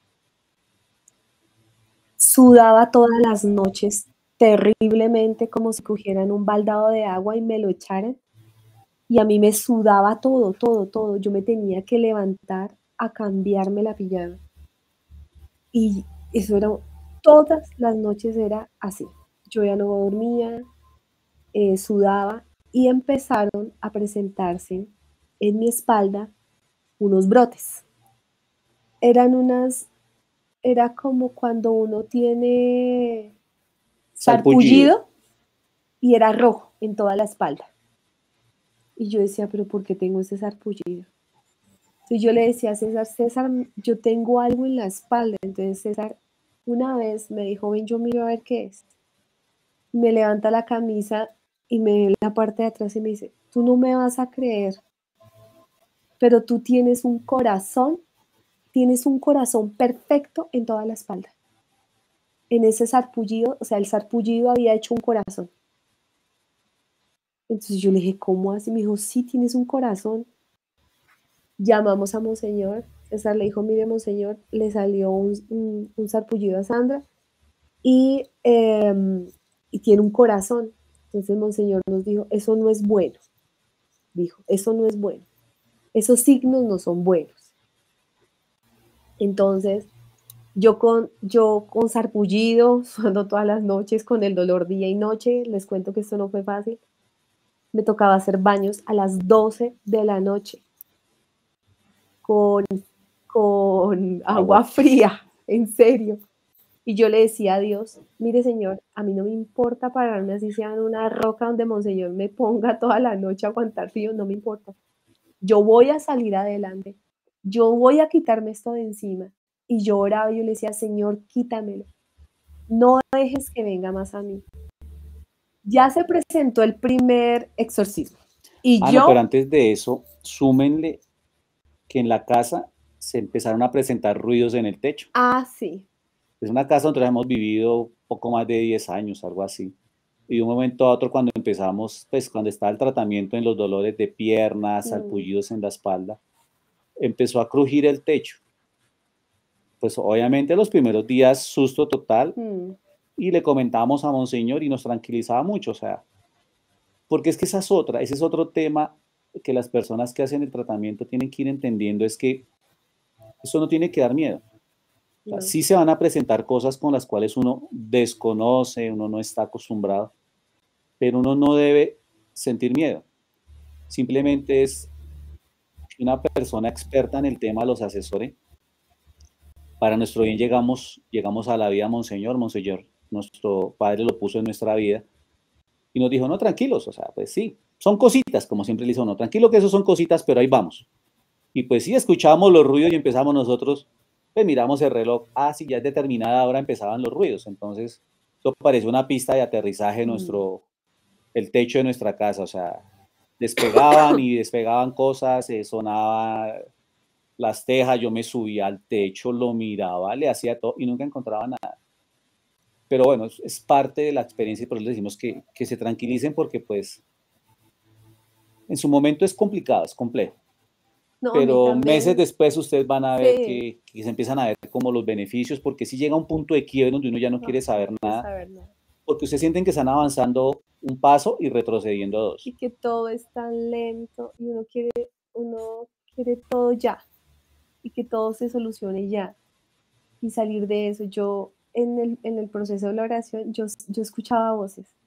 Yo estaba orando y eh, haciendo las novenas y yo escuchaba eh, a mi lado izquierdo eh, una voz que me hacía y se reía y me hacía así. Y yo, yo, Diosito mío, o sea, yo seguía, seguía orando, pero así me hacía. Y yo decía, no, y yo llegó un punto en que yo le dije a César, ¿será que yo me estoy volviendo loca, César? Yo ya no quiero más esto. Pero siempre le decía a Dios, Señor, dame fuerza, dame perseverancia. Yo le decía, siempre le pedía perseverancia, perseverancia. Bueno, entonces en el proceso ya llegó el exorcismo y yo la mujer más feliz del mundo porque me iban a sacar ese Chucky, no iba a volver más a mí. Chao, me iba a despedir de él. Llegamos esa noche donde Monseñor, ese viernes, eh, a las seis de la tarde, yo muy feliz. Em, cuando empezó el proceso, eh, hubo un momento en que Monseñor me colocó sus manos y yo quería, yo levanté las manos para quitárselas y Monseñor le dijo a los que estaban conmigo que me cogieran. Uno es consciente de lo que pasa en ese momento, pero hubo un momento en que yo no me acuerdo muy bien qué pasó. Cuando yo levanto los ojos, veo a Monseñor al frente mío, sentado en una silla, pálido, pálido. Y ustedes, muchos de los que están acá, obvio conocen a Monseñor y él es una persona alta, robusta, y estaba pálido. Y yo le dije, Monseñor, ¿qué le pasó? Y él se cogía el brazo derecho, ¿era así? Izquierdo. Sí, el derecho. El izquierdo. El izquierdo. Y se cogía y se hacía así, se hacía así, se hacía así el brazo izquierdo. Y yo le decía, Monseñor, ¿qué le pasa? ¿Está bien? Y me decía, sí, sí, sí, sí, estoy bien. Y yo, pero le duele el brazo, ¿qué tiene? Monseñor se paró, eh, salió al, al patio que ellos tienen, miró hacia el cielo y se devolvió. Y me dice estas palabras ese Chucky es viejo, ese Chucky es berriondo, me dijo así. Mañoso. Mañoso, me dijo así. Y yo, no, me dice, ese es de los que va y viene, me dijo así. O sea, yo no lo tenía constantemente ahí, sino él iba, daba vuelta y venía. Como dicho, él ya sabía que, que, era, que yo era su casa. Y esos son los más difíciles de, sacar, me dijo así. Esto va para largo. Y yo dije, no, seguir en esa horadera. Después de un año, nos dice que va para largo. No, no, eran seis meses ahí, eran seis meses. No, esto va para largo. Y yo dije, no, le dije, pero ¿cuánto es largo? Y me dijo, me dijo mire, yo he visto em, estos procesos de dos, a veces tres años. Y yo decía, no, yo seguir en esto. Diosito mío, no bueno.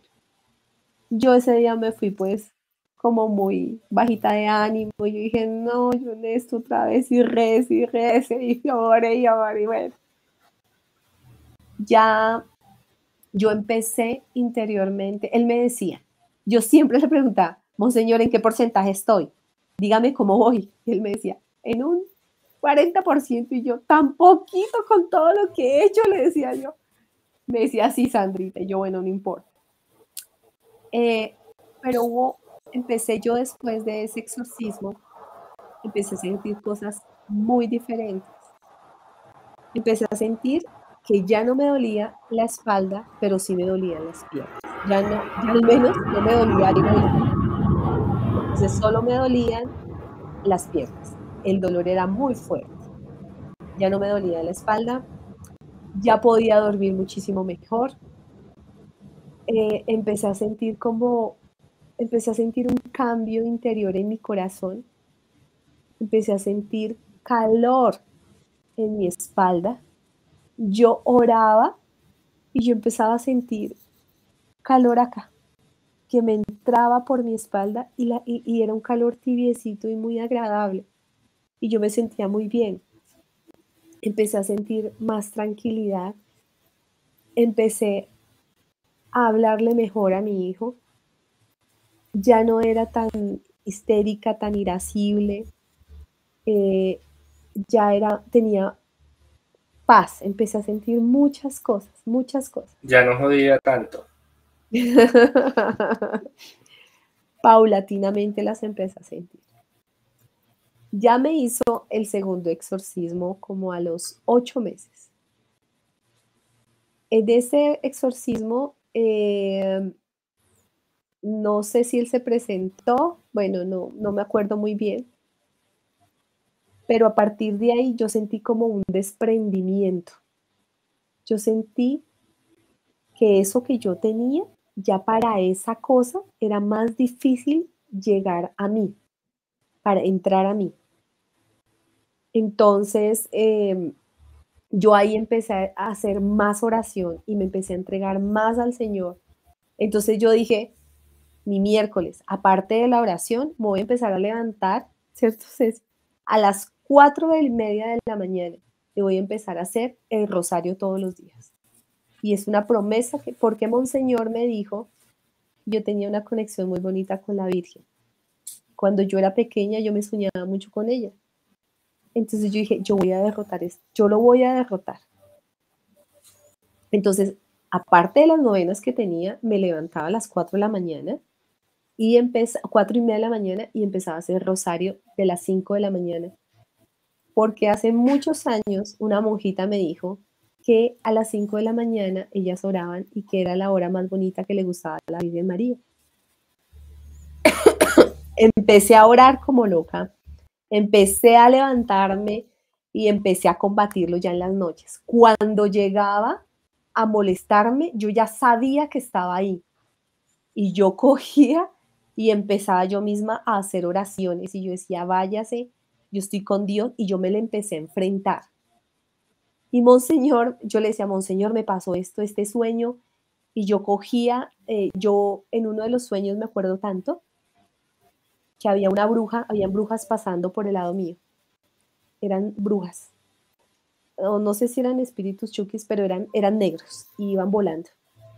Y yo me paraba y yo le decía, Señor, dame fuerzas. Y yo los agarraba, agarraba uno de esos con las manos y lo botaba al piso y lo ahorcaba y el bicho eso, ese se levantaba y me cogía y me mordía los brazos y yo le oraba y yo le era yo era a, a, hacerle la señal de la cruz y empecé a defenderme así. Ya empecé yo a notar más cambios en mi vida. Mi hijo me decía, mamá, ¿cómo has cambiado? Eres otra persona eres mucho más cariñosa conmigo. Mi hijo me lo decía. César también empezó a notar muchos cambios en mí, ¿cierto, amor? Sí, se, notan muchos cambios y como dice en las películas de Spider-Man, o lo dicen los superhéroes, todo, todo poder conlleva una responsabilidad. Y si bien es cierto, atravesamos y seguimos pasando por esto, y Señor les va a contar, la, la, va a dar su explicación empezamos a recibir como nosotros llamamos unos regalos, unos dones, y se empezaron a despertar cosas en nosotros. Pues, esto nosotros no lo contamos abiertamente porque es que las personas no creen. Los únicos que creemos es a los que nos pasa eso. Nos ha pasado, sí. Nadie más lo cree. Así. Y nuestra intención no es esa, simplemente compartir un testimonio y cada quien sacará lo mejor que pueda ese testimonio pero les contamos cosas que empezaron a suceder. Ya con Sandra podía hablar. Sí. Mm, no era irascible. Ya por lo menos le podía decir cualquier cosa sin que se molestara, sin mm. que se chocara. Ya pues obviamente un hijo grande de 20 años, uno chiquitico de 2, 3 años, empezó a mejorar el trato hacia sus hijos, a mm. tener más tolerancia hacia sus hijos, a hablarles con amor y a guiarlos. Y de pronto a, a hacer eso que ella no recibió, que está también a tratar de formar a sus hijos espiritualmente. Sí. Advirtiéndole cosas para que ellos no de pronto inconsciente o conscientemente recorrieran ese camino que Sandra tuvo que recorrer a los golpes por no haber tenido esa formación cuando niña. Y cuando le digo que empezamos a recibir regalos, sí empezamos a sentir cosas. Entonces nosotros actualmente evitamos mucho los sitios públicos, por ejemplo.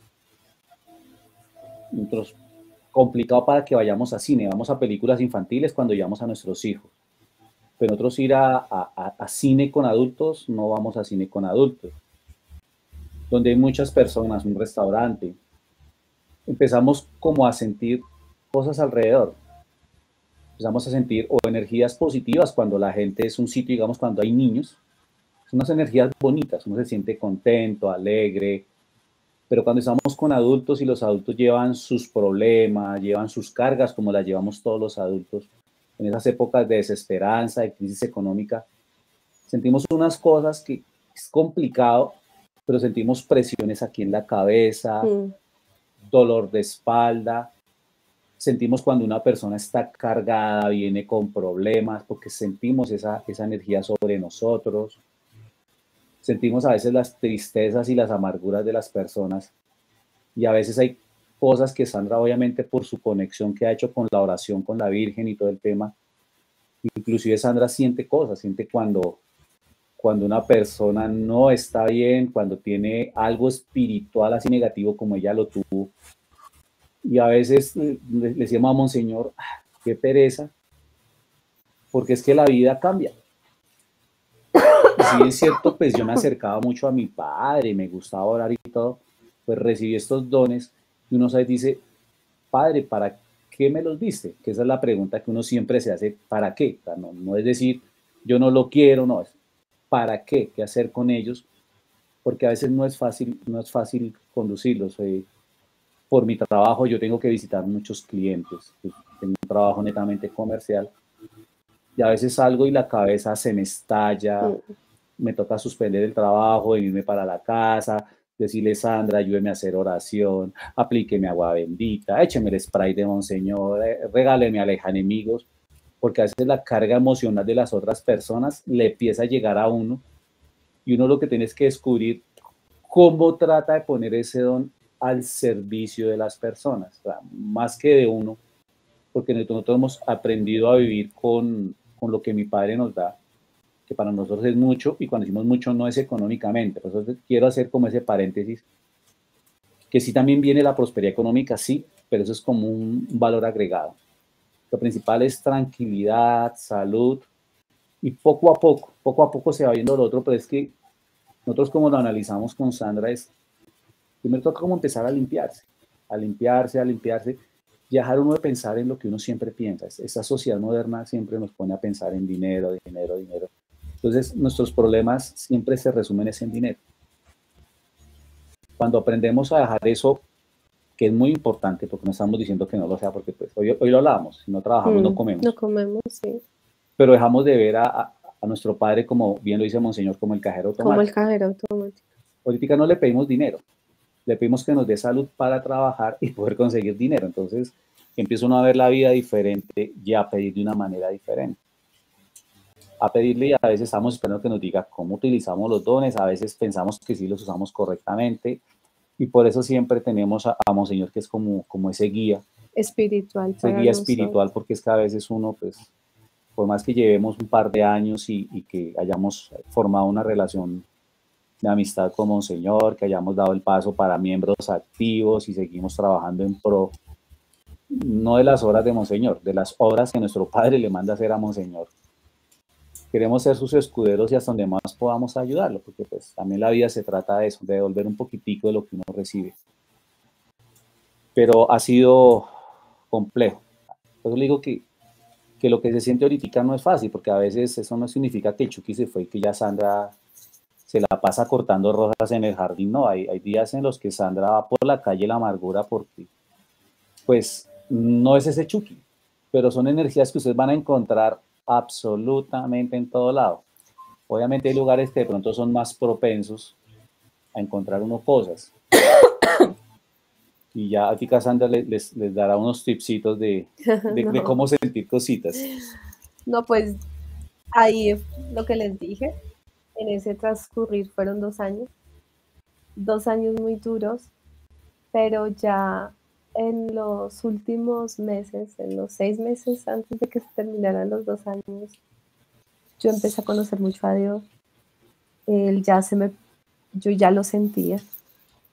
Em, en los sueños, ya no volví a tener esos sueños tan horribles que yo tenía antes. Eh, al contrario, ya me mandaba regalos por medio de los sueños. Uno de ellos me acuerdo mucho que yo vi al padre Santo San Pío en uno de los sueños y él estiraba su mano y me entregaba un regalo.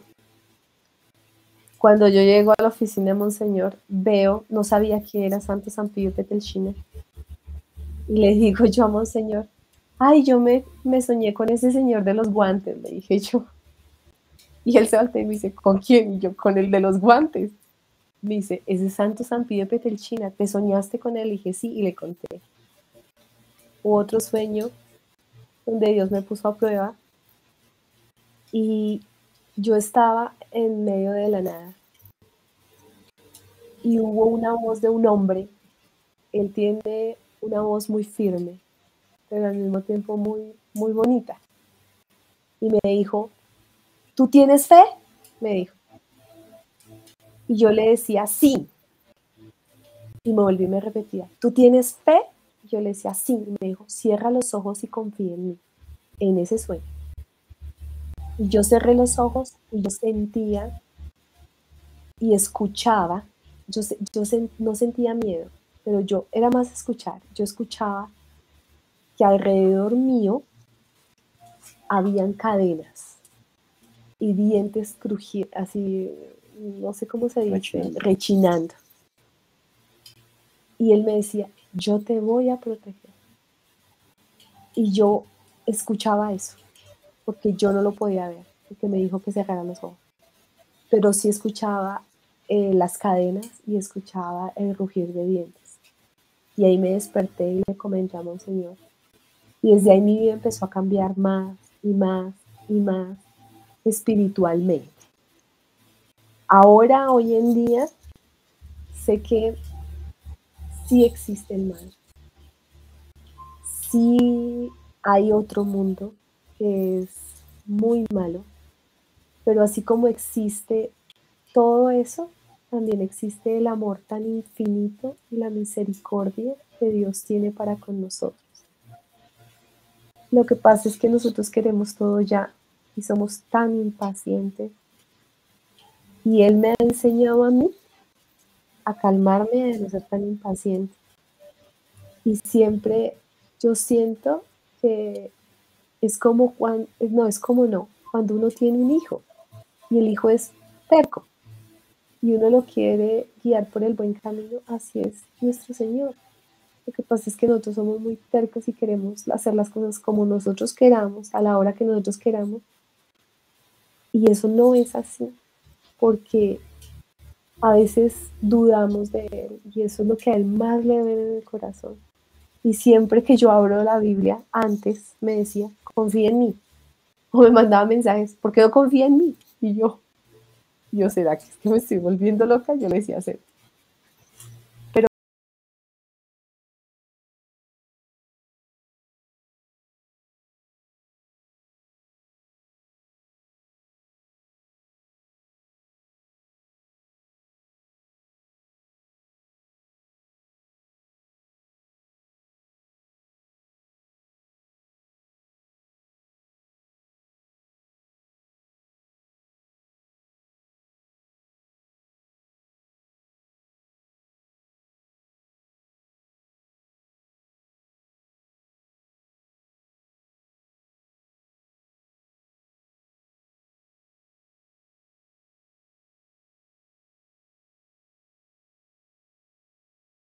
sagrado corazón de Jesús que me regalaron. No me lo dieron, me dieron solo la imagen, yo lo mandé más.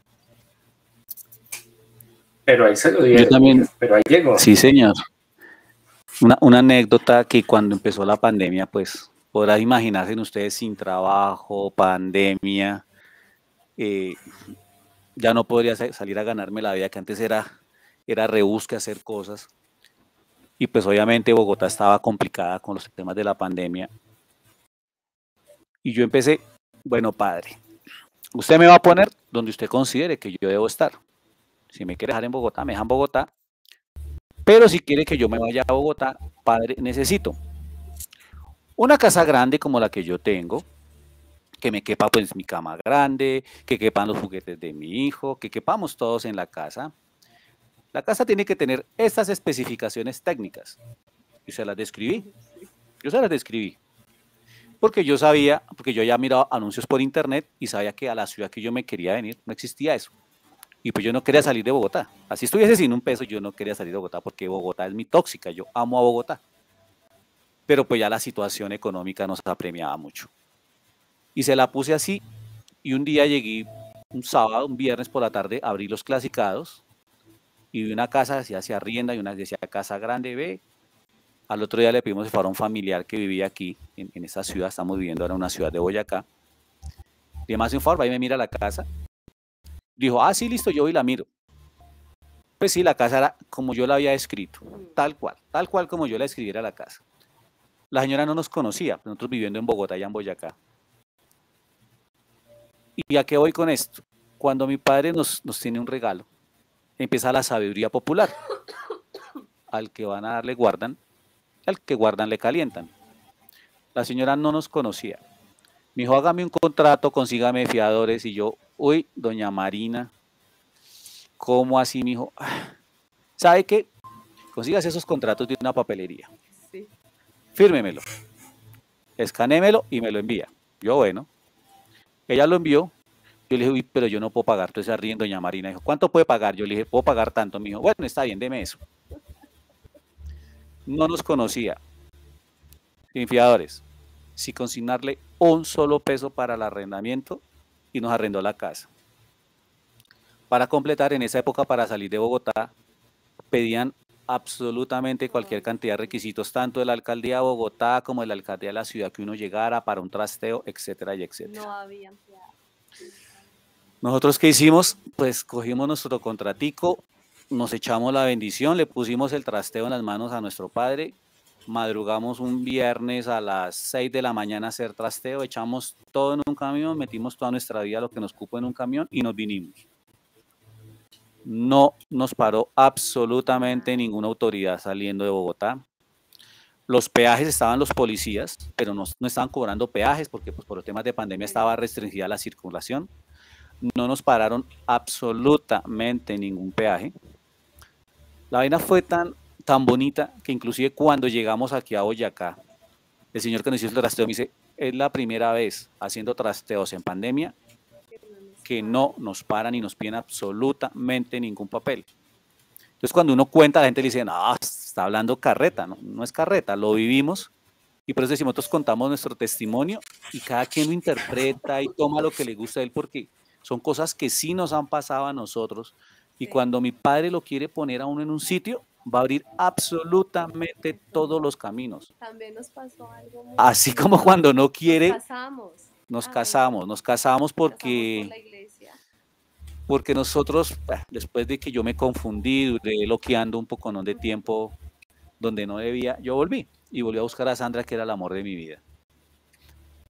Pero nosotros no podíamos tener hijos y entonces tratamientos médicos, no, Sandra, no se puede, no, César, no se puede, no pueden tener hijos. Eh, fuimos a bienestar familiar. Teníamos uno, pero el segundo, que es el pequeñito, no, no podía quedar embarazada y me sometió a un tratamiento de un año. Yo lo único que nos faltó fue hacer in vitro, pero no, pues... no nos habíamos casado. Nos habíamos casado. Dijimos in vitro, no, porque es que in vitro, pues imagínense, eso vale, eso vale mucha plata, no, no, el bolsillo no va para un in vitro, entonces dijimos, ya no más tratamientos. Por esos tiempos, por algún motivo en especial, Sandra supo de retiro de Maús y me regaló el retiro. El retiro empezaba un viernes a las 6 de la tarde y yo cuadré mis vacaciones, absolutamente todo para el retiro. Siendo jueves, 6 de la tarde, un día antes, 24 horas antes de empezar el retiro, dolor de espalda. O sea, de la nada, un dolor de espalda que ustedes no se imaginan. Ok. Pues el médico me miró y me dio una medicina. Entonces me empecé a tomar la medicina. Y la medicina me hizo dar más dolor de estómago, más dolor, perdón, de espalda, y adicional, pues me puso, me puso malito el estómago. Y entonces imagínense, era viernes, mediodía, yo con diarrea, no podía caminar del dolor de espalda y tenía que estar a las 6 de la tarde en Emaús, ahí en el Castillo Marroquí. Yo dije, no importa, como sea, pues yo me voy. Y así fue. Me fui con diarrea, con dolor de espalda y cada ratico yo pedía permiso allá en la reunión para ir al baño. O sea, eso fue la, primera noche para mí, fue terrible, esa, ese, ese viernes 6 de la noche a sábado 6 de la mañana fue terrible. Pues un tema de diarrea, dolor de espalda. En la medida que fue pasando el sábado me fui mejorando. Y en una sesión que nos hicieron ese sábado en la noche, un compañero, una persona que también salió en retiro que yo no conocía, no había visto en la vida, solo escuché su testimonio, era un, habitante de la calle. Él era ayuda, el servidor. Y era un servidor del retiro de Maús, era un habitante de la calle que una vez iba, ya estaba cansado de la vida, dijo, me va a suicidar.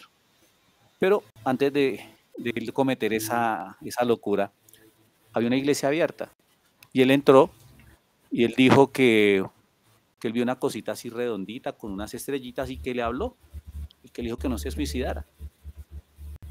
Desde ahí él empezó a ser un servidor activo y yo no lo conocía. Inclusive el señor vive en Medellín, o sea, nunca lo había visto yo en la vida. Y él se acercó y me dijo, mi hijo, yo no lo conozco, pero pues le tengo un mensaje. Y el mensaje se lo manda el patrón. El patrón dice que si usted quiere tener un hijo, que se case, que con la bendición de él usted lo va a tener. Y ya, eso fue todo lo que él me dijo y me regaló un libro que él escribió. Se llama Freddy algo de él. Después le, les puedo agregar la información. Y a mí me quedó sonando y le conté a Sandra. Pues sí, señor. Nos casamos, yo salí del, del retiro yo no seguí el tratamiento porque las inyecciones eran terribles. No, eso yo quedaba muy mal. Sí, era un tratamiento complejo. Entonces yo dejé el tratamiento como, no, como en junio. sí, como en junio, julio, como al mes yo fui al, retiro. Sí. Nos casamos en noviembre. Nos casamos en noviembre y Sandra quedó embarazada en marzo pues obviamente fue un embarazo de alto riesgo, eso fue, eso fue otra historia, otra odisea con ese embarazo, pero bueno, felizmente se dio. Pero son cosas que uno, pues cuando uno ya como que toma ese camino y uno es consciente que tiene que caminar por ese lado, le empiezan a pasar cosas muy chéveres. Pasan cosas muy chéveres, nosotros vinimos para acá, montamos un emprendimiento, y cada, cada, vez que vamos a hacer algo con nuestro emprendimiento, pues obviamente le contamos a Monseñor y se lo ponemos en las manos a nuestro padre. Le decimos, para el emprendimiento necesitamos comprar una camioneta para transportar las cosas que transportamos. Pónganla en el camino. Yo, padre, póngame la camioneta en el camino. Y yo buscaba camionetas y esta es, esta es, y ninguno era, ninguna era. Todos los negocios se caían. Todos los negocios se caían por el motivo que fuera porque César quería una camioneta. Ah, bueno, sí, yo quería una camioneta bonita, costosa, digna de mí, pues con, esta estirpe europea, yo quería una camioneta con estas características, y no me podían ver en otra. Y no, si la conseguí, se me cayeron tres negocios con esa camioneta. No los quitó el Espíritu Santo. Pero quitado, ya que teníamos cita con el Señor, me acuerdo del último, teníamos cita con el Señor para firmar la promesa compraventa y darle el dinero y el señor no llegó que porque le está esperando un préstamo y el banco lo había llamado una hora antes de la cita conmigo y el banco le dijo, el señor ya tiene su préstamo. Y él ya no el señor dijo, ya no vendo la camioneta porque me dieron el préstamo para comprar una tractomula al señor. Entonces yo dije, ah, ya no sigo obviando con eso. ¿Sabe qué, padre? Deme la que usted quiera. Y efectivamente. Efectivamente me dio la que él quiso. más económica, donde las cosas son más económicas. A mitad de precio. No tenemos que estar angustiados porque ustedes saben que empezar un emprendimiento, pues uno está arañando las piedras. Y hoy le decía yo a César, Dios mío, menos mal nunca nos metimos en una camioneta esas costosas, porque sacar una cuota de 1.800.000, millones, eso es estar uno intranquilo. Mientras que con esta camioneta hace lo mismo y estamos pagando unas cuotas que podemos pagar gracias a él. Y mire, y lo, curioso de la historia, eh, el segundo negocio que mi padre me quitó de esa camioneta Hace dos semanas esa camioneta eh, sufrió un accidente en la carretera y se volcó. Entonces, bueno, cada quien lo interpreta como quiera, pero pues uno sabe que, hay que hay una, una, fuerza superior, que nuestro Padre siempre nos cuida y que siempre va a mandar lo mejor para nosotros. Lo que pasa es que desafortunadamente a veces como seres humanos nosotros somos tercos y no entendemos qué es lo mejor para nosotros. Para mí no era la mejor camioneta ni la más cara. Para mí era una camioneta que no se me ha varado, que es muy buen carro y que puedo pagar estando tranquilo, que no tengo que sacrificar tranquilidad, sueño, eh, por pagar la cuota, sino que es algo que yo puedo hacer, pero a veces queremos más o, no sé, no sabemos pedir, no sé, nos limitamos a muchas cosas. Y por más que uno esté caminando con mi padre, a veces lo traiciona a uno el, el, humano que llevamos adentro. Que es que lo que les estoy hablando, el negocio de la camioneta fue hace un año y medio. Porque nosotros queremos hacer nosotros venimos caminando ya con Monseñor, no sé, como cinco años, cinco, seis años venimos caminando con él. Y después de que superamos tratamiento y todo, mire, al día de hoy nos seguimos equivocando. Seguimos cometiendo errores. Pero lo bonito es que cometemos el error y, cuando nos calmamos, mi padre nos da como el, el oiga muchachos, se equivocaron. Nos da ese discernimiento, oiga muchachos, se están equivocando, por ahí no es, retomen por acá. Entonces eso también es un valor agregado de estar siempre la mano con nuestro Padre es que, que, nos, que nos sabe guiar y todo se lo ponemos en la mano a Él. O sea, lo que Él nos quiera dar, nos lo va a dar y ya. Ya, nosotros simplemente decimos, danos mucha fuerza para luchar contra todo aquello que sea adverso, porque pues no es fácil, no es fácil.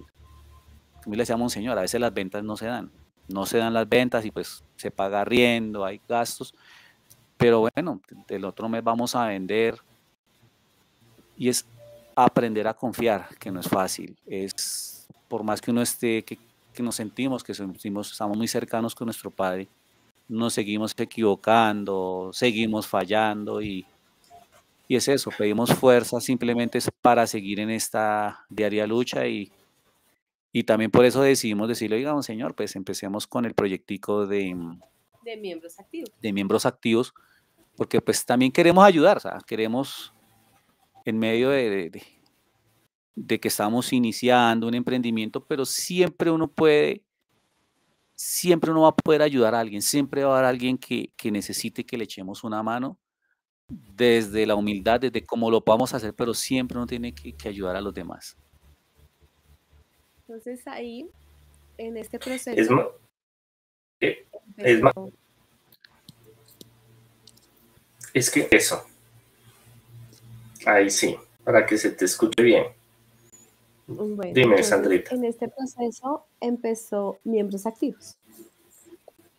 Yo siempre le decía a César, eh, yo quiero que alguien me enseñe de la palabra de Dios a interpretar a veces muchas cosas que uno no entiende de la Biblia, eh, a entender em, por qué es el Sagrado Corazón de Jesús, porque María Magdalena tiene la fama de ser prostituta, bueno, muchas cosas que lo guíen a uno, cómo orar uno.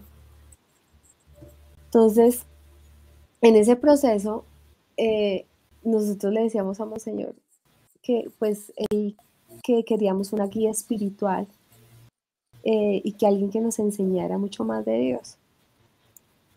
En ese proceso también Monseñor dijo, ay, yo tengo otras personas que están en la misma circunstancia, o sea, como en la misma, como en la misma mecánica que ustedes dos, en el mismo camino. Se las voy a presentar. Ellos también han venido acá.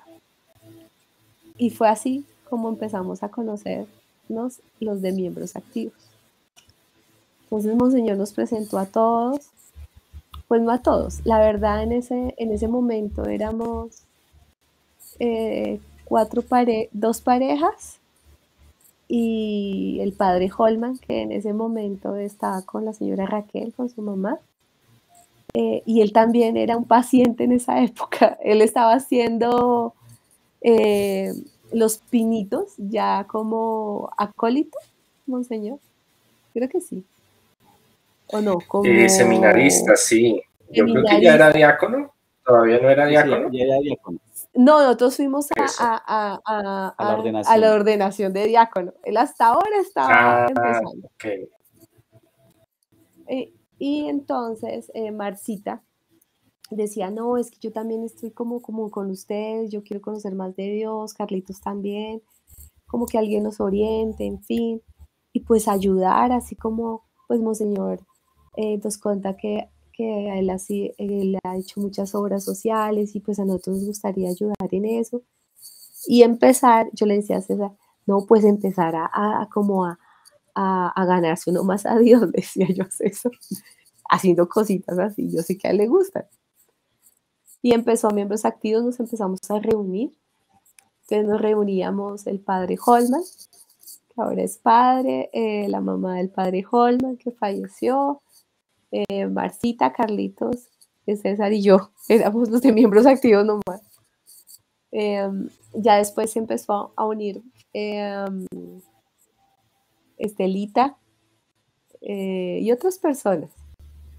Entonces empezamos a, a crear los estatutos, eh, cómo, cómo podríamos nosotros ayudar, eh, o sea, cuál es la misión de miembros activos en sí, que es ayudar a las personas y también que nosotros podamos conocer a Dios. Y esa es como la esencia de miembros activos. Em, nosotros con, pues, con nuestros recursos Em, empezamos a hacer nuestro primer evento, que fue... Básicamente, nuestro primer evento, teníamos mucha expectativa y empezamos a, a conseguir, porque también decíamos, bueno, entonces, ¿a quién podemos ayudar? Y empezamos y empezamos, y a través de Monseñor conocimos una profesora, la profesora Ceci, la profesora Cecilia, y entonces la profesora le dijo, mire, yo estoy en un colegio aquí en el sur de Bogotá, es un colegio público donde hay muchas necesidades. Nos dijimos, bueno, listo, está bien. Entonces empecemos a hacer la misión y empezamos a conseguir dinero por todos lados, de nuestros propios recursos, Monseñor con sus donantes, y entonces terminamos eh, juguetes, fuimos a San Andresito y conseguimos ropa para regalarle a los niños, los, los, los, los dueños de los locales cuando se enteraban para qué era la obra, entonces decían, bueno, tome yo le regalo dos camisetas más, tome yo, yo le regalo unas medias. Y así terminamos haciendo nuestra primera hora, que fue un evento muy bonito en un colegio eh, en Bogotá. Llevamos comida, llevamos juguetes, llevamos ropa. Y lo que les podemos decir con palabras, de ver la cara de esas personas, de esos niños, mire, nos vamos a quedar siempre cortos en palabras porque esto es viviéndolo, es sintiéndolo. No hay mayor satisfacción que uno poder servir. Es donde a veces uno se da cuenta que los problemas que nosotros tenemos, pues sí son problemas, pero no son tan complicados como los de otras personas. Conocimos niños muy inteligentes, pero ya con, con un futuro muy complicado por el entorno en donde vivían. Y eso nos, nos, impulsó a decir, bueno, ya tenemos que empezar a, a, darle más forma a esta obra y ya nos unimos, tenemos estatutos, nos amparamos y nos regimos pues por, por, por la guía de Monseñor y en esas estábamos trabajando. Ahorita estamos con otra supermisión, a ver cómo le podemos dar la mano a Monseñor, que es el tema del santuario de San Próspero, porque pues uno siempre tiene que dar de lo que recibe. Es así de sencillo, es, eso es como una, como una ley universal, o sea, para que llegue más toca soltar. Si tú quieres que lleguen las cosas, tiene que soltar cosas de las manos para que sigan llegando cosas. Entonces no es, no es atesorar porque el que mucho abarca, el que mucho aprieta poco abarca. Entonces es eso, esa es la misión de, de miembros activos, es siempre estar ayudando y no siempre económicamente. O sea, hay otras maneras que uno tiene de ayudar, donando tiempo. Hay horas, mejor dicho, cuando uno quiere ayudar, Ustedes no se imaginan que no les va a cansar la vida para tratar de ayudar, porque siempre donde ustedes volteen a mirar, va a haber personas con más necesidades que las que uno tiene, por más que a veces uno piense que las de uno son complicadas. Cada, padre de la congregación tiene una misión eh, y nosotros hemos eh, tratado de a cada padre que tiene una misión diferente ayudarlo. Entonces, ese siempre ha sido el propósito de nosotros. Nos reunimos cada mes virtualmente, eh, se lleva un acta y eh, aquí hay un tesorero, una presidenta, está eh, una secretaria. Todo es muy organizado. Tratamos los temas que vamos a hacer. En pandemia hicimos varias actividades para las personas. Ahorita vamos a apoyar a Monseñor Andrés porque ya hemos apoyado a otros padres eh, de la congregación. Entonces, eh, ahorita vamos a, estamos ya organizando eh, para un evento muy bonito que esperamos que todos asistan ese día para recoger fondos para el santuario de, de San Próspero. Eso es básicamente lo que yo les decía, la esencia de miembros activos todos pues hemos pasado por el consultorio de Monseñor, todos tenemos diferentes historias. Y bueno, Dios nos trajo acá y seguimos para adelante y bienvenidos las personas que quieran ingresar a miembros activos. Eso es básicamente. Gracias, Es el resumen ejecutivo. Si les contamos en detalle, aquí amanecemos contándoles el detalle. Claro, y detalles muy importantes. Bueno, eh, no todos los casos son iguales, ¿no? Hay casos que son más fuertes, hay casos más suaves, pero cada caso es único. Eh, hay casos que son en menos tiempo, hay casos que duran más tiempo, cada caso es diferente. Entonces, lo bonito es que eh, así como Dios permite la enfermedad, también da la cura. Entonces, hay momentos difíciles como lo contaba César y Sandrita, momentos muy fuertes, pero también momentos de grandes bendiciones y de regalos espirituales. Entonces es algo donde uno va, empieza a comparar y decir si valió la pena, si valió el esfuerzo, si era el camino, y es lo que nos llena de alegría y de felicidad. Cuando hay experiencias tan fuertes espirituales, bueno, aún en el camino espiritual Dios va regalando dones, pero cuando hay eh, experiencias tan fuertes con el enemigo, también el Señor da, eh, desarrolla una sensibilidad. Con el tiempo se va fortaleciendo, se va robusteciendo, entonces ya no les va a afectar tanto eh, o sentir tantas cosas tan negativas.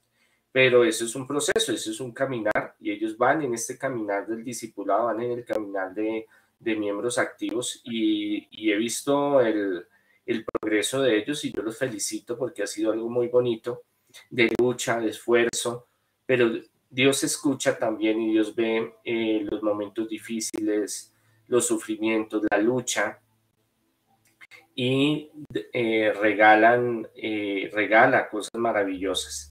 Yo sé que ya mm, por la hora están un poquito ya cerrando los ojos, pero sí queríamos que termináramos eh, para que quedara solo en un bloque esta, este testimonio, que es un testimonio muy importante eh, para que ustedes se den cuenta cómo es realmente estos casos cuando hay fe, perseverancia, disciplina, Dios regala muchas bendiciones. Y no lo digo yo, lo dicen, lo están diciendo César y Sandra, de, los, de lo que el Señor les ha brindado y les va a seguir eh, brindando. El Señor tiene propósitos maravillosos y Dios, el Señor, les va a seguir bendiciendo muchísimo porque si son fieles en lo poco, serán fieles en lo mucho, dice el Señor. Para cerrar, Sandrita, citar algo más que quieran comentarnos, decir. No, no más. muchas gracias por habernos escuchado. Eh, que cada día confíen más en Él porque Él sí está con nosotros. Y tener mucha paciencia, llenarnos de mucha paciencia. Sí, que, que siempre tengan claro que aunque, como dice por ahí un salmo, estemos pasando por lugubres cañadas, nunca vamos a estar solos. Lo importante es que nosotros mismos nos lo creamos, que no estamos solos y siempre, siempre vamos a contar una compañía, a través de alguien va a llevar un ángel guardián, les va a dar la mano cuando les va a dar una mano cuando menos se lo esperen, así es, es creer y confiar, es, es, dar ese salto al vacío, es básicamente eso es entender el concepto de la palabra fe. No es fácil, sabemos que no es fácil, pero pues, como les decíamos, a veces a nosotros, a veces nosotros decimos, pero ¿qué está pasando? Pero no, es, Ánimo. Ánimo, Ánimo, perseverancia, en serio. Dios ve el corazón de las personas. Ustedes no se imaginan cuán misericordioso y amoroso es con nosotros. es algo maravilloso. Es algo maravilloso. Y ya las personas que están viendo, han estado, los que han estado en la secuencia de los, de los testimonios pasados, han visto cómo es el caso en, el, en uno, en el otro, cómo se ha manejado una situación en el uno, en el otro, pero con César y Sandrita pues ya ven más completo eh, ese proceso y mm, los que están en el proceso de tratamiento o están viviendo algún momento difícil o, alguna circunstancia de ataques espirituales o en momentos complejos, eh, pueden darse cuenta de que sí, se puede, sí, se, puede. salir adelante, Dios está con nosotros, eh, Dios tiene cosas maravillosas, para Dios no hay nada imposible, entonces es maravilloso. Le damos las gracias al Señor, a la Virgen, a los ángeles que nos permite este espacio. Eh, los que van a ver este video, eh, los que lo están viendo y los que lo van a ver, espero que este testimonio tan bonito les sirva para fortalecer esa certeza de que Dios está con nosotros y Dios nos ama y que vamos a salir adelante. Cecita, eh, Sandrita, que no sea la última vez que nos veamos. Más adelante hacemos otro en vivo hablando de, miembros activos y otros proyectos. Bueno. Sí, sí, sí, sí. Ya está muy tarde. cuando quiera hacemos la, la segunda parte de la historia de cómo personas que se acercan con ángeles, con Biblia en mano, terminan a veces complicándole uno la vida, por eso mm. hay que, saber qué puertas toca uno. Esa es una historia que Monseñor se la sabe y sí, sí. una historia que nos llevó muchos años por la calle La Amargura.